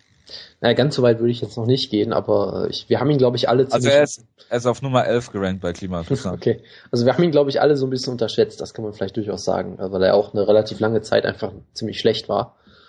Äh, ich weiß gar nicht, mir hat der Kampf sehr viel Spaß gemacht. Du hast halt gesehen, dass Pettis wirklich Also ich fand schon, dass er Spaß gemacht hat, der Kampf. Also. Habe ich doch gesagt, er hat mir Spaß gemacht. Ach so, ich habe so verstanden, als äh, wäre es eine Frage gewesen. Nee, nee, mir hat der Kampf sehr viel Spaß gemacht. Okay. Und du hast halt auch gesehen, Pettis ist auf jeden Fall ein sehr großes Talent. Er ist halt, wie gesagt, erst 20, sieht aus, als wäre er 15 so ein bisschen. Also äh, wirkt auch immer sehr klein irgendwie im Bantamweight, aber Flyweight äh, will er ja scheinbar auch nicht, weil er da Probleme im Weightcut kriegt. Ähm, aber du hast halt auch gesehen, wie gesagt, er ist noch ein Talent, er hat noch äh, einige Sachen, an denen er arbeiten muss. Ich meine, äh, gegen Campusano damals wurde er ein paar Mal zu Boden genommen, was nicht hätte passieren sollen. Hier generell halt, dass er einmal von diesem Schlag voll erwischt wurde, dann äh, dieser nicht so kluge Takedown, dass er dann noch submitted wird. Ähm, sicherlich unglücklich gelaufen von ihm. Ich fand trotzdem, es war eigentlich eine relativ gute Leistung von ihm für das Alter halt. Äh, er ist vielleicht noch ein bisschen zu früh in die UFC gekommen, vielleicht zu früh in solche Kämpfe gekommen. Ich glaube, der wird seinen Weg aber auf jeden Fall machen, weil das, was du gesehen hast, was er im Striking teilweise gemacht hat mit diesen Headkicks, das war schon relativ, relativ großartig eigentlich. Wie er auch jede Gelegenheit genutzt hat, wenn er im Clinch war, sofort einen Headkick gezeigt hat und so weiter und so fort. Das war eigentlich sehr schön. Äh, von daher sehr unterhaltsamer Kampf. Äh, ja, Bruce Leroy kann ich immer noch nicht einschätzen. Pettis äh, wird noch ein bisschen brauchen, aber auch er wird seinen Weg gehen, glaube ich. Ja, ähm, Eddie Weinert hast du auch gesehen, der den letzten Sieg für Team äh, Schlagkraft 2013 geholt hat, ne? Jupp. Aber Team Schlagkraft 2013 ist ja scheinbar auch Team Schlagkraft 2014, weil die seither nicht geupdatet wird. Das ist so richtig, ja. Das kann man so im Raum stehen lassen. Und ich muss schon ganz klar, das liegt nur daran, weil Jonas sich weigert. Und deshalb verlange ich jetzt in dieser Sendung eine politische Entscheidung, dass Jonas das jetzt bitte noch während der Sendung ändert. Okay, es wird, glaube ich, nicht passieren, obwohl ich das auch sehr gerne sehen würde. Ich, ich überlege noch, ob ich das jetzt rausschneiden soll oder nicht, aber ich bin, glaube ich, einfach zu faul. Aber wenn du es nicht rausschneidest, dann werden wir es weiter erwähnen. Also wenn du damit drohst zumindest. Und wir haben Beziehungen nach ganz oben. Ach so, ja, dann äh, muss ich aufpassen. Ja, pass besser auf und äußere dich lieber zu Eddie Wineland gegen äh, Yves Jabor. Ja, es war ein schöner Kampf mit einem sehr schönen Knockout am Ende. Ich fand, Wineland sah gerade in Runde 1 jetzt gar nicht mal so gut aus. Das war da sogar ein relativ ausgeglichener Kampf, vielleicht sogar mit Vorteilen für den Gegner. Er wurde irgendwie viel zu oft getroffen. Er hat, glaube ich, irgendwie fünf Headkicks einfach gefressen, weil er irgendwie immer die Hände unten hatte. Die Headkicks waren jetzt halt nicht besonders stark, aber äh, er war durchaus nicht so eine tolle Leistung bis dahin. Aber dann hast du halt gesehen, Wineland hat ein gutes Kinn und er hat vor allem unfassbar viel Power für die Gewichtsklasse hat ihn einmal voll erwischt, hat am Boden den Kampf beendet, sehr gut und ja, ein guter Aufbausieg, sage ich mal wieder und äh, muss man halt gucken, was man jetzt mit ihm macht. Der hat natürlich gegen die Top-Leute alle schon verloren, besiegt aber alle anderen darunter aktuell. Also es ist eine interessante Situation, der ist. Er ist ja auch erst, ich glaube 29 ist er erst, ja, von daher auch noch, ja. noch ziemlich jung eigentlich dafür, dass er schon so lange dabei ist als, er war doch der erste WEC-Champion im genau. Bantamweight, ne? Ja, ja, genau war er. Genau. Was ist denn mit Michael McDonald zum Beispiel? Das wäre natürlich ein sehr interessanter Kampf, so mit die zwei besten Boxer in der Gewichtsklasse vielleicht. Gab's glaube ich Aber auch nicht. Das wäre ne? ein relativ großes Risiko, Akte Michael McDonald richtig zu verbrennen, wenn er nochmal ja. gegen jemanden dieser das, Art verliert. Das ist, das ist genau das Problem, ja. Ja, aber der ist ja wiederum noch viel jünger, ne? Aber du kannst, gegen wen willst du ihn ja sonst stellen? Äh, weil sonst musst du ja ziemlich weit runter in die Rankings. Bei Klima Pesana zum Beispiel. Ist, äh, äh, Asunsau gibt's noch. TJ Dillashaw, warum nicht? Genau, der ist sogar vor McDonald äh, gerankt. Danach kommt Mitsugaki bei Klima Pesana. Aber ich weiß, nicht, ich weiß auch nicht, warum du immer bei dem guckst, aber egal. weil die Rankings die völlig egal UFC -Ranking sind. Weil er das, weil er der Beweis dafür ist, dass UFC Rankings der größte Scheiß auf Erden sind. Deswegen gucke ich bei Klima Pisana, weil er dazu beiträgt, dass die offiziellen UFC Rankings so sind, wie sie sind. Und deswegen wollen wir, dass Wutke da unbedingt mitmacht. Genau. Und Gut. am besten genau so ein System entwickelt wie Klima Pisana. Ich habe mir schon ein System überlegt. Sehr gut. Sehr gut. Das machst du ja auch bei, äh, bei Team Schlagkraft, hast du ein System überlegt. Genau. Bei, also ich bin, von daher bist du der, eigentlich, bist du, der, ich bin der, der geborene Ranker. Ich ja. bin der Logiker. Ja, absolut. Und Absolut, deswegen ja. werden wir hier die UFC-Rankings mit dir ad absurdum führen. Ich habe, wenn ich immer so überlege, bei Michael McDonald, gegen wen ich ihn sehen kämpfen möchte, ist er gegen Brian Cameron. Ja, da muss, ja, Caraway weiß ich nicht. Dann würde ich, dann würde ich eher Dillashaw, der da, der da ein ähnliches Skillset hat, aber vielleicht. Nein, ich meine, der Michael McDonald braucht erstmal ähm, ein paar Kämpfe, wo er ein paar leichte Siege haben kann. Und ich möchte gerne sehen, wie Brian Cameron brutal ausgenockt wird, wahrscheinlich durch die Nase. Ach so, ja, gut. Wenn, wenn, du, wenn du so argumentierst, ist das natürlich äh, ja, und, und, jetzt, und jetzt stell dir mal vor, was passieren würde, wenn Michael McDonald den Kampf verliert. Ja. Bei meinem Glück passiert das auch noch. Ja, deshalb würde ich solche Kämpfe nie bucken wollen. Doch, erst recht. Das, da muss er sich mal ein bisschen unter Druck setzen. Michael McDonald gegen Brian, Carey bitte bei den, an meinem Geburtstag. Sehr gut. Ja, ähm, ja. Ich wollte genau. noch eine Anmerkung machen. Es, es, wurde das Hype-Video zu Lamas gegen Aldo präsentiert. Sie haben ein minutenlanges äh, Hype-Video über Ricardo Lamas gemacht mit einem Interview danach. Äh, ich bin mir nicht ganz sicher, was das Ziel war. Ich glaube, das Ziel des Videos war, den Leuten zu zeigen, dass Ricardo Lamas langweilig ist weil sie haben irgendwie so, so eine Highlight-Clips präsentiert von Conor McGregor und äh, was, Travis Brown und all solchen Leuten, die irgendwie in Post-Fight-Interviews so ganz charismatisch sind und irgendwie einen Title-Shot fordern und weiß ich nicht was. Und danach haben sie halt gesagt, ja, Ricardo Lamas ist der Gegenentwurf dazu, der macht nie den Mund auf, äh, der verdient sich einfach seine Sachen im Käfig, was ja irgendwie eine gute Idee ist vermutlich, weil Lamas kannst du gar nicht anders vermarkten. Ich fand's halt trotzdem. Der John Fitch der Featherweight. Ja, irgendwie so. Ich fand's halt trotzdem sehr merkwürdig, dass sie im Prinzip das Video machen, um zu zeigen, Ricardo Lamas ist uncharismatisch und kann Von nicht. Ricardo Lamas kriegt man keine homophoben Aussagen, weil er keine Aussagen trifft. Genau, das, das war der große Hype für diesen Pay-Per-View, der dementsprechend, glaube ich, locker die 500.000 Buys äh, brechen wird nach diesem Hype-Video. Ja, weil Faber ein riesengroßer Star ist. Er hat ja, Dana White hat gesagt, hätten sie das, er, er hat ja Faber angerufen, gesagt, dass er einen Kampf bekommt und wäre das ausgestrahlt worden, wäre Faber nun der größte Star der UFC. Ich bin mal gespannt, ob wir da eine äh, Over-Under-Buy-Geschichte dabei haben, diesen Monat. Nope. Toll, Jonas. ja. Das Kann ist ein Spoiler, verdammt nochmal, ey. Tja. Ich weiß es, ich, ich, ich weiß äh, Over-Under wirklich nicht, ne? Das muss man nochmal dazu sagen. Aber gut. Ja. Machen wir mal weiter. Also ähm, Chico Camus gegen äh, Yaozi Meza war, glaube ich, ein relativ langweiliger Kampf, nach dem, was ich gehört habe und äh, soll wohl. Ist er nun Camus? Ich dachte, er ist Camouche. Nein, er ist Camus. Er ist, er ist nicht Liz Camouche, nein. Er, ich er wurde. ich habe ihn immer Chico Camouche genannt. Nein, sie haben ihn Camus genannt immer. Deswegen nenne ich ihn auch Camus, weil ich nicht wusste, wie ich ihn nennen soll und, deswegen habe ich ihn. Äh, hab ich, Sie haben ihn auch mal Chico Camus genannt oder sowas. Also es gibt wieder sieben verschiedene Ausdrucksweisen. Ich habe den Kampf nicht geguckt. Deshalb äh, will ich da auch nicht weiter drüber zu spekulieren. Wie, wie häufig wurden Yves Jobber anders ausgesprochen? Äh, mindestens dreimal, glaube ich. Da muss man Oder sich einfach an den Mike Goldberg E-Books Account halten. Der äh, zeigt einem dann, äh, wie man das auszusprechen hat. Genau, also äh, ja. wenn ich mal kurz das Ruder an mich reißen kann, äh, ich habe den Hugo Werner Kampf nicht geguckt. den George Sullivan-Kampf auch nicht. Was ich aber geguckt habe, war der Darren Cruikshank gegen Mike Rio-Kampf. Den würde ich auch empfehlen, weil der sehr sehenswert war. Äh, Cruikshank haben wir ja schon mal äh, besprochen. Der hat ja diesen ganz komischen Karate-Irgendwas-Background, keine Ahnung, wo er halt immer. Machida kannst du den gut vergleichen. Äh, absolut, er zeigt immer diese Sidekicks und total absurde Kicks vor allem auch. Ja. Ähm, sah eigentlich ganz gut aus, hat ihn in der ersten Runde fast ausgenockt. Dann gab es diesen großartigen Moment in der zweiten Runde, wo er Mike Rio, glaube ich, fast ausgenockt hat. Danach hat er ihn zu Boden genommen. Danach wurde er in Heel Hook gepackt, weil Mike, Mike Rio kann ja nur am Boden was. Also grandiose Strategie von Cruikshank. Ähm, du hast dann im Replay auch wirklich gesehen, das sah wirklich aus, als würde das Bein in zwei komplett verschiedene Richtungen zeigen. Das sah eigentlich sehr, sehr schlimm aus, aber Cruikshank meint, es hätte nicht wehgetan. Von daher, äh, morgen steht dann fest, dass er für ein Jahr suspendiert ist oder so. Ähm, dann ist er wieder rausgekommen aus dem Heel Hook und hat dann einfach ihn mit einem Wheel Kick ins Gesicht ausgenockt. Das war relativ großartig. Und äh, ja, das war dann der dritte High Kick bei der Show, glaube ich, ungefähr. Ja, sehenswertes ja. Finish und äh, ja. Genau.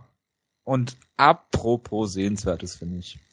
Wir reden über Nikita Krylov gegen äh, äh, Walt Harris, den Basketballer, jetzt zwei Niederlagen in Folge hat. Und äh, ja, Jared Roshold hat sich sehr schwer getan gegen Walt Harris. Ist sogar fast von einem äh, Western Lariat ausgenockt worden. Und was macht Nikita Krylov? Ein er zeigt scheinbar, scheinbar einen Brazilian Kick. Und zwar sowas Ich muss von. es mir nochmal angucken. Also, sehr, sehr beeindruckend. Und das mit 218 Nähe. Ich weiß, also mir fehlen, also mir fehlen wirklich die Worte. Ich weiß nicht, was ich dazu sagen soll. Es ist einfach überwältigend, was mein Log Nikita Krylov hier gezeigt hat. Und er hat unter Beweis gestellt, dass er ins Light Heavyweight gehört und da den nächsten äh, Title Run äh, startet. Und ist dann auch einer, ähm, der ist ja der fünfte Kämpfer oder der sechste Kämpfer im Light Heavyweight unter 30 Jahren. Das heißt, ihm steht eine rosige Zukunft bevor, so wie wir das immer prognostiziert haben. Genau, und zwar deutlich unter 30 Jahren, das muss man ja auch mal sagen. Er ist ja irgendwie 21 erst. Äh, ich habe den Kampf zum Frühstück gesehen, ich war danach den ganzen Tag glücklich, es war absolut großartig nicht nur, dass er ihn ausnockt, dass er ihn auch noch mit einem Headkick ausnockt, damit das Over-Under-Spiel hinhaut und dann noch mit einem Brazilian Kick, über den wir so lange geredet haben. Es war ein absoluter Traum.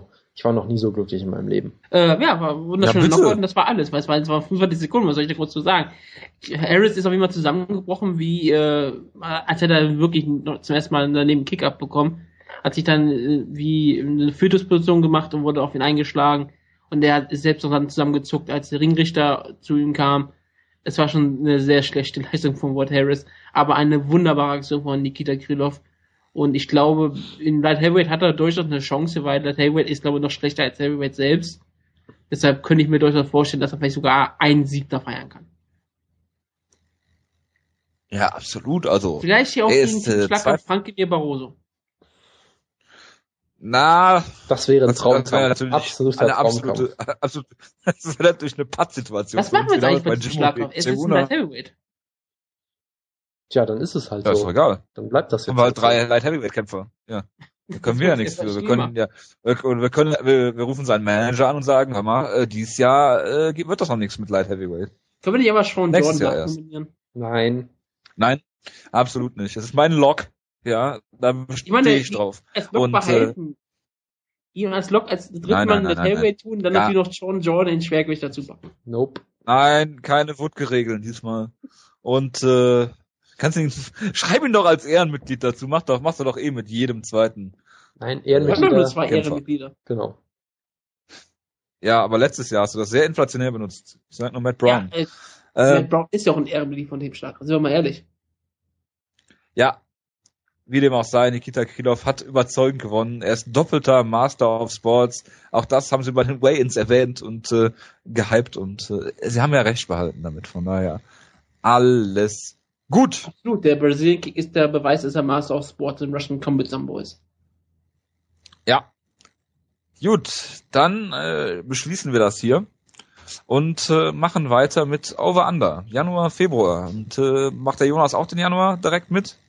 Äh, den Februar. Ich, jetzt, ich, ich mach den, ja, kann ich machen. Du machst den Februar, aber du kannst jetzt auch dann hier den Rückblick auf den Januar direkt machen. Ja, ja, sicher. Ich habe das alles schon schön in der Tabelle eingetragen im Übrigen. Da muss ich mir Hast ja merken, was ich jetzt gleich sage, weil dann werde ich das vielleicht noch revidieren in der nächsten Preview dann so. Also. Weil ich habe ja das Over-Under-Spiel eingepflegt auf der Homepage, ne?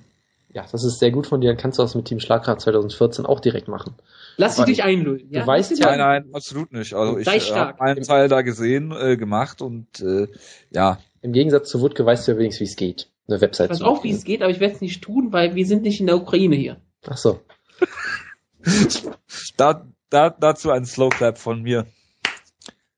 So, bitte Jonas. Ja, ich wollte warten, bis du zu Ende geklatscht hast. Also, das erste war ja, wie viele Restkämpfe im Rear Naked Choke enden. Das Over-Under war 3,5. Da gab es, wenn ich nicht, mich nicht vollkommen drei. täusche, drei. Das ist nämlich Under damit. Äh, das haben Jojo und ich äh, richtig getippt. Der Wutke hat es falsch getippt. Äh, auf die Zuhörer werde ich jetzt nicht äh, gesondert nochmal eingehen, weil das dann zu lang dauern würde. Das und auf den Sieger am Ende. Haben nämlich einen ja, genau. Das, das machen wir am Ende des Jahres vielleicht nochmal. Äh, das zweite ist, wie viele Restkämpfe per Kick zum Kopf enden. Da hatten wir gesagt TKO und KO. Also das war eh egal, weil es gab drei bei einer einzigen Show. Ja. Das, das hatten wir alle richtig.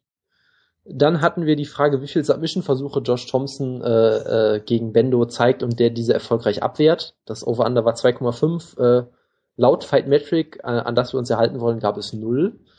Äh, was, deshalb, ja, glaube ich, jeder anders sieht, der den Kampf gesehen hat. Deshalb haben wir, äh, ich sag da kurz was zu, ähm, ich und Jojo hatten es dann richtig, Wutke falsch. Äh, ich kann dazu Jojo sagen. und ich, Herr Esel. Ja, Dankeschön. Ich kann dazu sagen, dass ich den Kampf äh, dahingehend auch verfolgt habe. Für mich hatte er irgendwie maximal zwei Versuche, also es gab halt. Es wäre Sachen, eh under gewesen. Ja, also ich, ich habe wirklich gesagt, ich hatte zwei richtige Submission-Versuche gezählt und einen halben. Das heißt, ich hatte wirklich 2,5 raus, was nicht geht, aber egal. Deshalb, ich, ich glaube, auf Under können wir uns einigen, weil es gab jetzt auch keine glasklaren Versuche. Er hat mal Nö, wir müssen uns gar nicht einigen. Ich habe gesagt, Fight Magic und Fight Magic sagt null. Ja. Dann ist es so. Ja. Punkt. Gut. Da muss man auch nicht herumnölen hier. Ja, ja. ist ja gut. Ich, ich nöle auch nicht herum. Ja, dann ist ja gut. Ich wollte es ja nur nochmal erklären. So, dann hatten wir die Dialoge über Dwayne Rudwick. Da waren es ganz klar null. Das hatten wir auch alle richtig getippt. Und das letzte hatten wir dann äh, Harris gegen Krylov. Geht der Kampf über eine Runde im Prinzip. Da hatten wir alle über getippt, was ich immer noch nicht verstehe im Nachhinein, warum ich das gemacht habe. Weil ich habe ja beim Preview dann getippt, dass der Kampf 13 Sekunden geht, womit ich erschreckend nah dran war, muss ich nochmal sagen. Gut, ich habe Walt Harris vorne gesehen, aber äh, trotzdem war das ziemlich nah dran. Dementsprechend haben wir nach diesem Monat äh, Jojo und ich, besser so, ja, haben wir vier Punkte jeweils. Sehr gut, sehr gut, Jonas. Der Wutke hat zwei Punkte, okay, das war jetzt noch nicht so gut. Äh, und an der Stelle nochmal schöne Grüße an den User äh, Dari84, der tatsächlich fünf Punkte hat als einziger. Ich hoffe, dass 84 steht für HD. auf, absolut. Ein, ein, ein großer ein Pat, genau. Barry-Fan, ja. Genau, ein großer ja. Fan von High Definition Fernsehen oder Pat Barry oder beide. Hype or die. Genau, HD or die. So, ja. ähm, dann machen wir jetzt den Februar, da bin ich dran. Ich habe mir mal was anderes. Ich habe mir überlegt, ich mache äh, zwei Fragen, die, sag ich mal, über den ganzen Monat gehen. Ich mache zwei Fragen, die zu äh, spezifischen Kämpfen gehen und ich mache eine Scherzfrage so ein bisschen hast, am Ende. Hast du quasi Wut-Geregeln? Nö, ich habe mir halt überlegt, wie ich auf fünf komme. Das war gar nicht so, gar nicht so einfach. Wie du auf fünf kommst, okay, ja.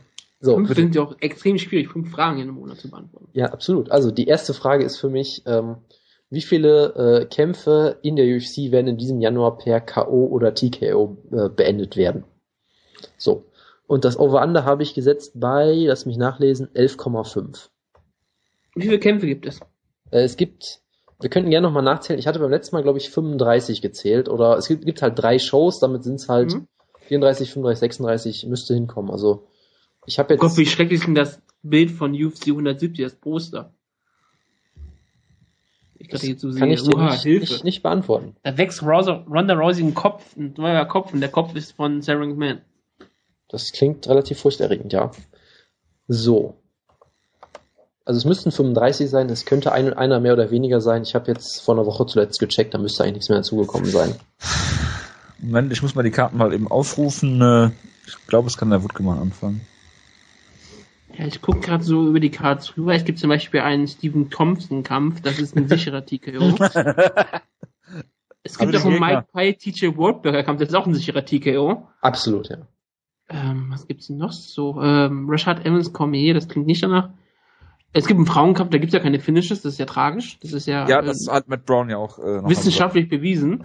Ähm, ja. Jura Alcantara, Maximo Blanco. Also ähm, auf jeder Karte gibt es normalerweise ja so elf Kämpfe, ne? So zehn, elf Kämpfe. Ja. Normalerweise enden wenigstens zwei oder drei durch ein K.O. Wenn alle, wenn ich drei Kämpfe habe und dann drei durch K.O., dann komme ich auf neun.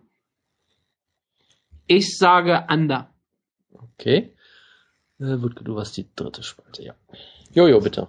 Wenn ich mir das jetzt hier mal so angucke, bei der letzten Card waren es vier KOs und davor. Ja. Also es ist auf jeden Fall ja schwierig gewählt. Davor waren es zwei KOs nur. Ich meine, man hat ja gesehen und man redet in den letzten Jahren darüber, dass äh, die Kämpfer ähm, relativ gleich stark oder sich angleichen, was, was äh, die Stärke angeht und es deshalb eher dazu tendiert, weniger Finishes zu geben. Ähm, es sind allerdings drei Shows, wenn jetzt müsste im Durchschnitt vier Kämpfe pro Card per äh, K.O. enden und davon jeder, ja, das heißt fast jeder zweite Kampf also das finde ich, das finde ich schon ziemlich hoch gepokert von dir, Jonas. Wir hoffen natürlich immer auf K.O. nicht wegen der Gesundheit der Kämpfer, sondern weil es spektakulär ist. Ich, weil ich mir so, so angucke, sind natürlich ein paar Kandidaten dabei, die das durchaus drin haben, K.O. Ich würde dennoch sagen, äh, angesichts der hohen Zahl, under.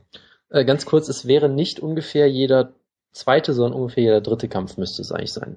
Ja, so habe ich auch gerechnet. Genau. Ja, oder jeder dritte, ja, jeder zweite, jeder dritte, ja klar, wenn es elf Kämpfe sind, jeder dritte, ja. Also, aber ich gehe davon aus, dass noch viele Kämpfe wegfallen wegen Verletzungen. Ja gut, dann, dann, KOs ist ganz schön viel. Dann müssten wir halt, ja. den, also wenn jetzt sieben Kämpfe wegfallen, dann müssten wir die Nummer ja irgendwie eh anpassen. Aber dann, ja, also wenn jetzt wirklich nochmal wirklich drei Kämpfe so ausfallen, dann kann man auch drüber nach, schon drüber nachdenken. Genau. Deshalb, ähm, ich sage halt, ich, ich glaube so diese, diese 30 Prozent ungefähr, das ist so ungefähr der Durchschnitt, dieses Drittel ungefähr, äh, das an K.O.s gibt und ich glaube halt, dass dieser Monat doch überdurchschnittlich werden wird. Wenn ich mir gerade allein angucke, dass Frank Mir gegen Overeem kämpft, dass Bag Bagotinov gegen Lineker kämpfen, dass Eric Silva, dass Eric Silva, Aldo. Eric Silva kriegt einen Aufbaukampf, Aldo, genau, Yuri Alcantara, Abel, Abel Trujillo gegen Jamie Warner, also ich Alle da, mit Submissions. Also, das kann natürlich sehr gut sein. Ich sehe trotzdem irgendwie relativ großes Potenzial für Knockouts diesen Monat, deshalb werde ich mal äh, vermutlich das Risiko gehen. Man weiß es ja nie so genau. Ich werde mal auf Over gehen. Man muss auch nur sehen, der letzte Pay-Per-View hatte sechs Chaos, also da ja, hält man schon die Hälfte einmal weg. Es kann immer. Es muss auch nur eine große Card geben, wo es einmal sechs Knockouts ja, gibt. Dann, ja, es gibt auch mal. Man ja bei der letzten Card gesehen, drei Headkick-KOs. Genau, das Also nur Headkick-KOs. Gibt's also auch manchmal, ja. Gut. Und es könnte auch sein, dass die nächste Card überhaupt keinen Knockout hat und dann kann man es überhaupt nicht mehr schaffen. Also fast gar nicht mehr. Ja, das weiß man halt nie, das ist das Schöne daran. Ach ja, ist das schön. Genau. Nick Karton gegen Tom Watson, das ist auch ein sicherer Grau. absolut, ja. Gut, ja, kann Tom ich weitermachen. King Kong Watson. King Kong. Ja, absolut. Jojo. Was? Was? Du sollst weitermachen. Du, äh, ja. Er ist Jonas, aber gut. also, Nummer zwei. Wie viele Submission-Versuche wird es bei Rousey gegen McMahon geben? Und zwar von beiden Kämpferinnen gerne, auch wenn man jetzt vermutlich ja eher von Rousey ausgehen würde.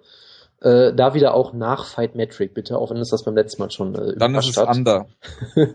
da da habe ich die. wirklich gefragt, wie viele Submission-Versuche es geben wird. Ja. Du klaust also einfach direkt einfach Fragen von mir. Gab es das in einem spezifischen Kampf? Es gab äh, Naked Chokes insgesamt. Ja, aber, aber nicht in einem spezifischen Kampf. Das ist ja, ja das ist ganz anders. so, du hast, ich habe einfach nur so gedacht, fast Submissions. Nein. Du hast also zwei Fragen von mir kombiniert. Aha. Wie viele Submission-Versuche sowohl erfolgreich als auch unerfolgreich. Hauptsache, sie werden natürlich gezählt.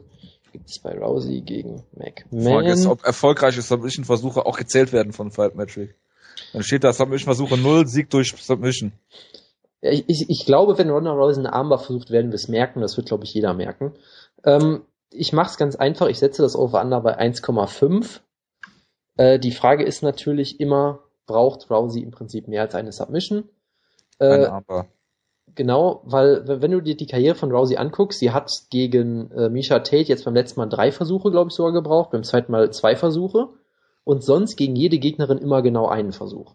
Wirklich jedes Mal. Deshalb ist halt die Frage, kann Sarah McMahon da vielleicht irgendwas gegenhalten, was andere Gegnerinnen vielleicht nicht konnten? Und äh, wenn ich mich nicht recht täusche, ich gucke gerade lieber nochmal bei Fight Metric nach zur Sicherheit, hat ja Liz, Liz müsste ja auch einen Submission-Versuch gegen sie gehabt haben, nicht wahr? Ja, muss eigentlich. Genau, so. deshalb wären es in dem Fall wäre das ja auch der Over gewesen quasi. Also einfach die Frage, ob es mehr als einen Submission-Versuch gibt. Ich ja. sage relativ eindeutig Over. Ronda Rousey braucht auf jeden Fall mehr Submissions, äh, mehr Versuche für ihre Armbar und ich vermute auch, dass McMahon am Boden sich so weit wehren kann, dass sie sogar noch äh, irgendwie eine Guillotine zeigen kann oder eine Naked Choke. Ich glaube, es ist relativ sicher zu sagen, dass es mehr als zwei geben wird. Also ich bin äh, hin und her gerissen.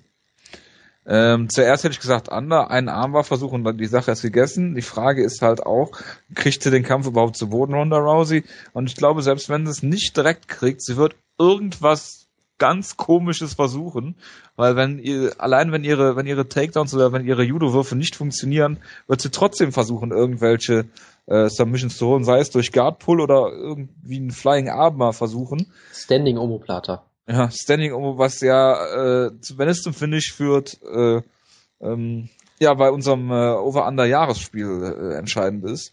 Und äh, es gibt auch schöne Helikopter-Omoplatas, die man auf YouTube nochmal sich angucken kann, kann ich nur zu empfehlen. Ähm, um das jetzt äh, nicht weiter auszuschweifen und kurz zu machen, ich glaube, es wird ein äh, Over, weil Ronda Rousey da so ein bisschen kreativ werden wird. Äh, Wutke, kannst du bitte aufhören, irgendein Blablabla in das Dokument zu schreiben? Danke. So, äh, du hast jetzt also auch Over, ja. Ich äh, gehe wieder dagegen. Ich sage Under. Ich glaube, es wird wieder eine Armbar geben und hat sich das Ding. Ich glaube nicht, dass Sarah McMahon eine, eine Submission versuchen wird und ich glaube, Rousey braucht nur eine, deshalb bin ich bei Under. So. Du hypst die ganze Zeit Sarah McMahon als die Gegnerin überhaupt für ja, aber, Ronda Rousey und sagst dann, sie wird per Armbar klar verlieren. Ja, ich, ich habe ja, ich habe sie als die Gegnerin gehypt. Ich habe sie nicht als die Gegnerin gehypt, die eine Submission gegen Ronda Rousey versuchen wird. Das ist ja nochmal was ganz anderes. ja, aber sie wird doch dann verlieren, oder nicht? Dann sagst du eine Armbar-Versuch von Ronda Rousey und dann ich, wird sie ich, ausgenockt. Ich habe hab nie daran gezweifelt, dass Sarah McMahon verlieren wird. Ich habe nur gesagt, das habe ich ganz anders von dir gehört. Das ist okay. Ich habe immer gesagt, dass es ein interessantes Matchup ist, aber du bist derjenige, der immer von Rousey-Killern redet. Ich habe äh, gesagt, Sarah McMahon gewinnt den Kampf gegen Ronda Rousey. ja, eben. Ich habe das so in der Form nie gesagt. Ich habe nur gesagt, dass ich den Kampf gerne sehen will. Ich glaube immer noch, dass Rousey gewinnen wird am Ende. Ich bin heute, so. glaube ich, anderer Meinung als zuvor, aber jetzt, äh, ich habe ich immer gesagt, Sam Man gewinnt. Ich weiß. Darf ich jetzt mal weitermachen? Bitte. Gut. Das immer weitermachen. Das für das dritte mache ich jetzt wieder meine, meine monatsweite äh, Frage. Nämlich, wie viele Kämpfe werden über die volle Distanz gehen und nicht in einer Unanimous Decision enden? Das heißt, wie viele. Wie viele Split Decisions oder Draws wird es geben? Ja, oder Majority Decisions oder was auch immer. So. Dann muss ich nochmal kurz gucken. Over Under hatte ich bei 5,5 gesetzt. Under. Okay. Das war schnell. Muss nicht. Under.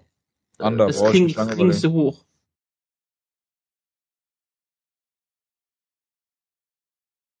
Du hattest jetzt auch Under gesagt. Ja, ne? auch Under, ja. Äh, 5, Einfach weil mir die Zahl zu hoch erscheint. Aber nee, die Zahl ist natürlich statistisch belegt, mein Guter. Das habe ich mir jetzt nicht so aus dem Hintern gezogen. Du bist naja. nicht so logisch wie ich. Du liebst ja auch Reed von Fightnomics. Ja, aus dem Buch habe ich die Zahl ja auch mir so ungefähr zusammengebastelt. Ja. Deshalb werde ich natürlich overgehen. Das ist, glaube ich, das Gimmick, dass ich immer das Gegenteil von dem nehme aktuell, was ihr macht. Was, was richtig ist, ja. Das ist immer das Gegenteil von mir, glaube ich, am meisten. Ähm, bisher habe ich immer das Gegenteil von euch in, im Februar. Was ja auch mal interessant ist, weil entweder werde ich damit vollkommen auf die Schnauze fliegen oder ihr werdet damit auf die Schnauze fliegen. Das macht das oder ja. Oder es bleibt unentschieden, weil mal richtig und mal Unrecht äh, dabei ist. Ja, das wäre ja langweilig. Ja. Ja, aber so. das ist doch so eine typische Jonas-Antwort. So, jetzt kommt die vierte Frage. Es geht wieder so ein bisschen. 10 Runden wird Jojo im nächsten Monat scoren. Nein, das. Over under 50. Ja, das kann er vor allem viel zu einfach selbst beeinflussen. Das kann ich Meinst du? Ja, ja. Also Rousey hat jetzt in, äh, per Armbar gewonnen der Minute. Ich gebe mal eine 10-10-Runde dafür. ja, klar. So, dann ist die Frage, wie die, ich frage nach der Anzahl von Übergängen. Jetzt habe ich das schöne Wort auch nochmal drin. In den beiden Top-Kämpfen von, ich glaube, es ist UFC 70, ne? UFC 70? Äh, ja, das könnten wir sogar noch auszählen, wie viel das wäre. Nein, ich melde dich UFC 170. Also, du hast Rousey gegen McMahon und Daniel Cormier gegen äh, Rashad Evans. Du hast Evans, der immer so einer der besten Ringer im MMA Ganz überhaupt kurz. war. Ja. Übergänge. Du meinst auch wirklich das, was ihr Takedowns nennt. Das, nicht was, Transitions am Boden. Nein, nein, das dann natürlich das, was Fight Metric wieder als, als Takedowns Takedown zählt. Ausweis. So, was halt natürlich die Judo-Würfe von Rousey zum Beispiel beein äh, ja, das äh, äh, inkludieren ja. würde, aber jetzt halt keine Guard-Pulls oder irgendwie sowas. Okay, du meinst einfach richtig, ich nehme einen Gegner zu Boden. Ja, ich wollte halt dieses tolle Wort benutzen, was wir eingeführt haben. Ja, aber weil es auch universell für Transitions benutzt werden kann, wollte ich gerade nachfragen. Ja, bei uns nicht, nicht bei Schlagkraft. So, also. Zack äh, Markowski ist auf der Fight Pass Karte, das ist ja furchtbar. Ja, und ist jetzt in den Top Ten. Also, ja. äh, so zum Hintergrund, ich meine, Evans gilt immer so als der beste Ringer im Light Heavyweight, bevor John Jones so kam.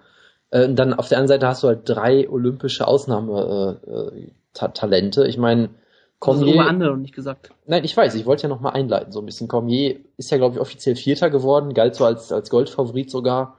Und dann hast, hast du einmal. dann seine Nieren zerstört. Genau, dann hast du einmal, einmal Silber und einmal Bronze. Deshalb dachte ich mir, könnte es sehr interessant sein. Und dann auch die Frage, ob McMahon zum Beispiel Rousey überhaupt zu Boden nehmen will, ob sie es kann und so weiter und so fort.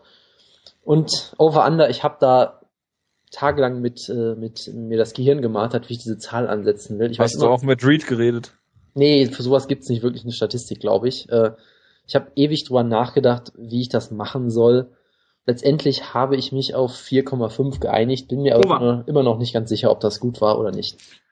Over. Ich habe, ich habe, ich, hab, ich bin spontan halt mir die Kämpfe ausgedacht, wie viel, wie es gehen würde. Ich hab, bin auf neun Takedowns gekommen. Okay. Und, äh, die, ich habe, ich habe mir die Frage ist, schafft ganz kurz schafft, die, die, ja. die, die, andere Zahl, die ich mir überlegt hätte, wäre 5,5 gewesen. Das wäre also bei dir hätte es keinen Unterschied gemacht. Ich habe gesagt neun Takedowns wird kämpfen. Ich das, glaube sogar die äh, Zahl ist dann sogar noch immer noch immer noch sehr niedrig. Soll ich das ich dazu schreiben? Es gibt Nein, okay. ich habe jetzt gerade spontan nur rein. Ich glaube, es wird eher mehr werden. Ich will. Ich habe es jetzt dazu geschrieben. Ich Nein, will es wird ja eh nicht gezählt. gleich zuerst antworten, weil ich auch dazu tendiere, das gleiche zu sagen wie Wutke wieder. Ähm, die Frage ist, schafft Rashad Evans mehr Takedowns als alle anderen drei? Moment, was? Schafft Rashad Evans mehr Takedowns als Ronda Rousey, Sarah McMahon und Daniel Cormier einzeln? Ich, ich würde zu Nein tendieren. Okay. Äh, wieso, wenn Rousey per Erstrunden äh, Submission, äh, Submission Armbar nach einem direkten Judo-Wurf gewinnt, dann, ja, dann hat dann hat einen Takedown. Ja, den wird er aber nicht kriegen, glaube ich.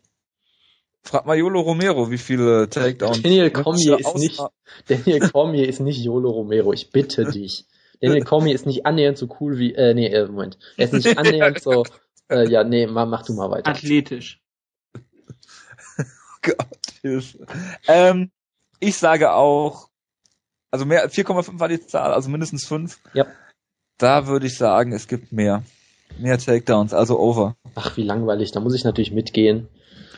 Ja, du bist der Langweiler. Ja, du bist äh, mal konträr. In dem Fall gehe ich jetzt mal. Strom, in dem Fall, in dem Fall muss ich jetzt mal konform gehen, aber äh, ja, ich bin trotzdem gespannt, äh, wie es jetzt läuft, weil ich könnte mir wie gesagt sehr gut vorstellen, dass Rousey einfach einen Takedown kriegt äh, und Cormier zwei oder drei. Deshalb äh, äh, Scheiße. Moment. Ähm, Konzentrier dich, Jonas. Ich gehe auf Under so. Ich muss immer konträr gehen. So, Rousey kriegt einen Takedown und beendet das und Cormier kriegt drei, dann haben wir vier.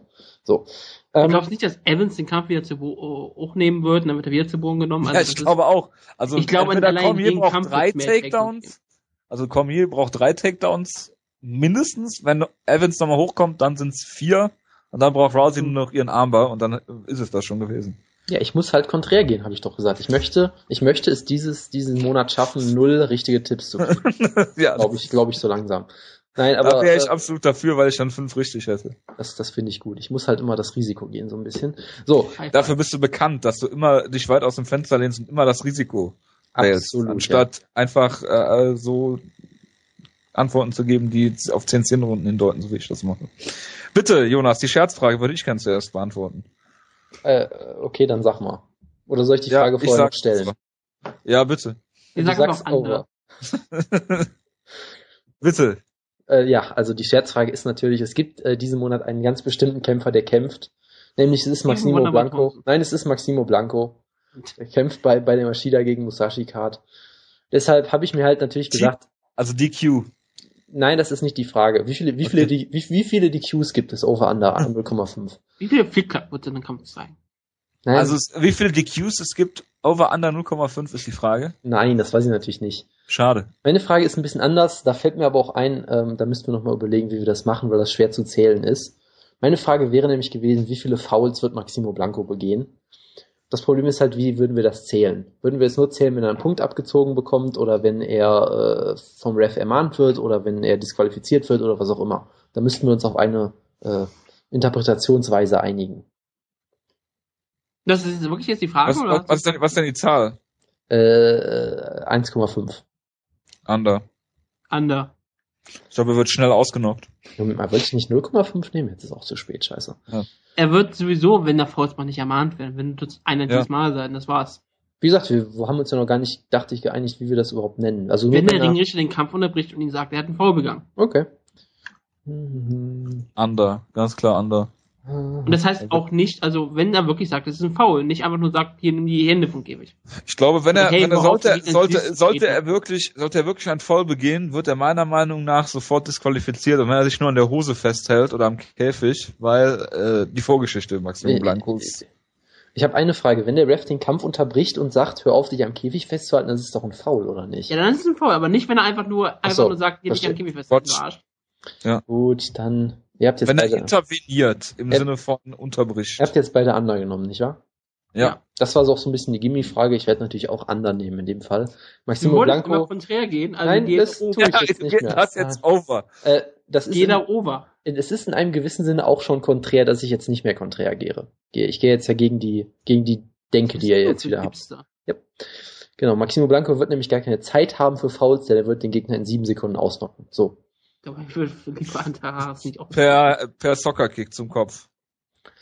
Ja, das aber das, aber, aber das, das wird der, das, das wird, genau, das, genau, das ist doch wunderbar. Also wenn er wieder, wenn er wieder disqualifiziert wird. Oder er zeigt zwei Soccerkicks zum Kopf, weil es dann weitergeht und er, also er wird nach drei Sekunden zu Boden äh, schlagen, dann den ersten Soccerkick zeigen, ermahnt werden, es wird in der Position weitergehen und der nächste Soccerkick wird zur DQ.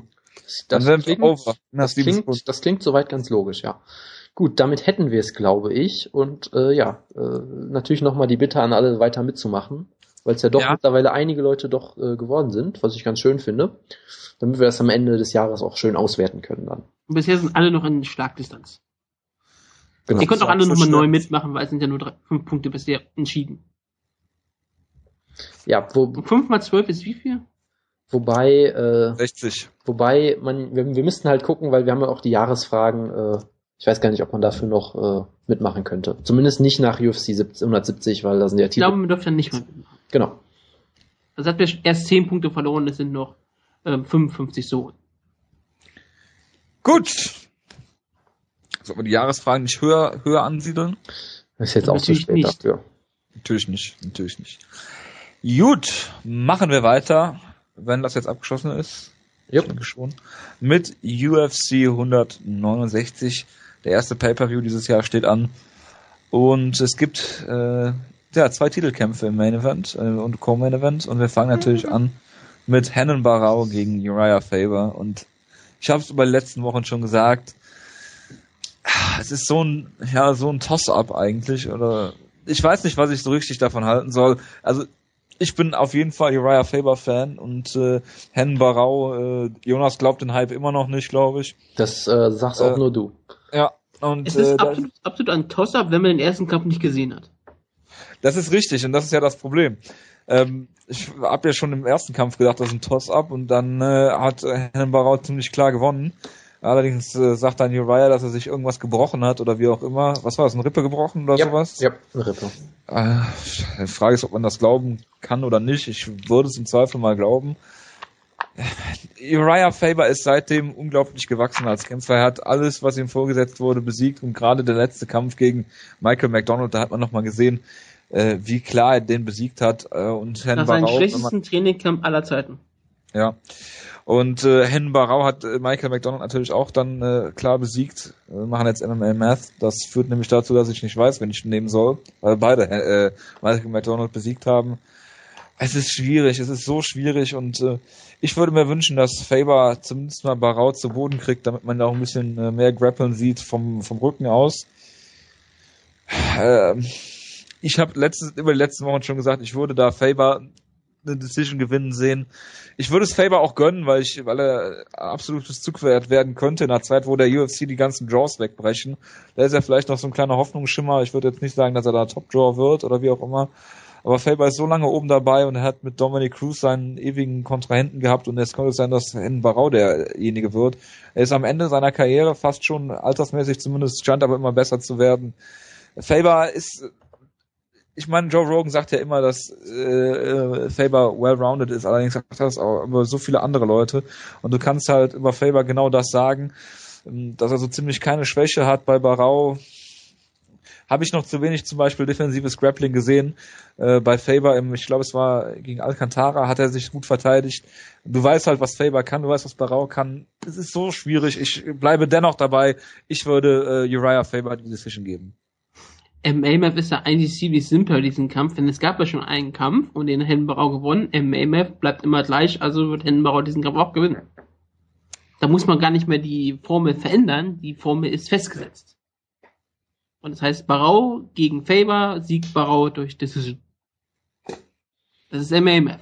Deshalb ist es kompletter Schwachsinn und es wird ein total toller Kampf, wo ja die UFC lange aktuell so tut, als hätte es den ersten Kampf gar nicht gegeben. Denn die, offiziell heißt die Karte ja scheinbar wirklich nur Barau gegen Faber und nicht zwei. Sie haben es irgendwie nie irgendwie Nummer zwei in der Fox-Karte irgendwie an, erwähnt. Sie, haben sie überhaupt Szenen aus dem ersten Kampf gezeigt? Außer vielleicht in irgendeinem Hype-Video. Haben, aber haben sie in den Hype-Videos irgendwie gezeigt? Nee, ne? Ich guck die nicht, von daher weiß ich das nicht. Also ich, in diesen, in diesem Werbeclip habe ich keine Szene von dem ersten Kampf gesehen. Wobei ja, aber diese Werbeclips suggerieren ja auch, dass Pettis per äh, Showtime-Kick gewonnen hat gegen Bando, also von daher. Das ist nicht richtig? Nein.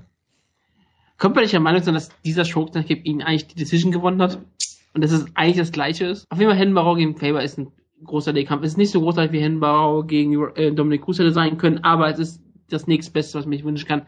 Ich habe schon mehrfach erwähnt, dass Raya Faber der beste MA-Kämpfer aller Zeiten ist, der noch nie einen UFC-Titel gewonnen hat. Und ich, ich würde es ihm ja total gönnen, dass er es schaffen könnte. Denn dann würde er sich endlich wirklich zementieren als einer der besten Kämpfer aller Zeiten, als ein echter Hall of Famer. Ähm, er ist eine absolute Legende. Er ist ein riesengroßer Sportler. Er hat alles erreicht, was du erreichen kannst, bis auf den UFC-Titel. Und er hat, er hat dafür gesorgt, dass es die Bantamweights und Featherweights in der UFC gibt.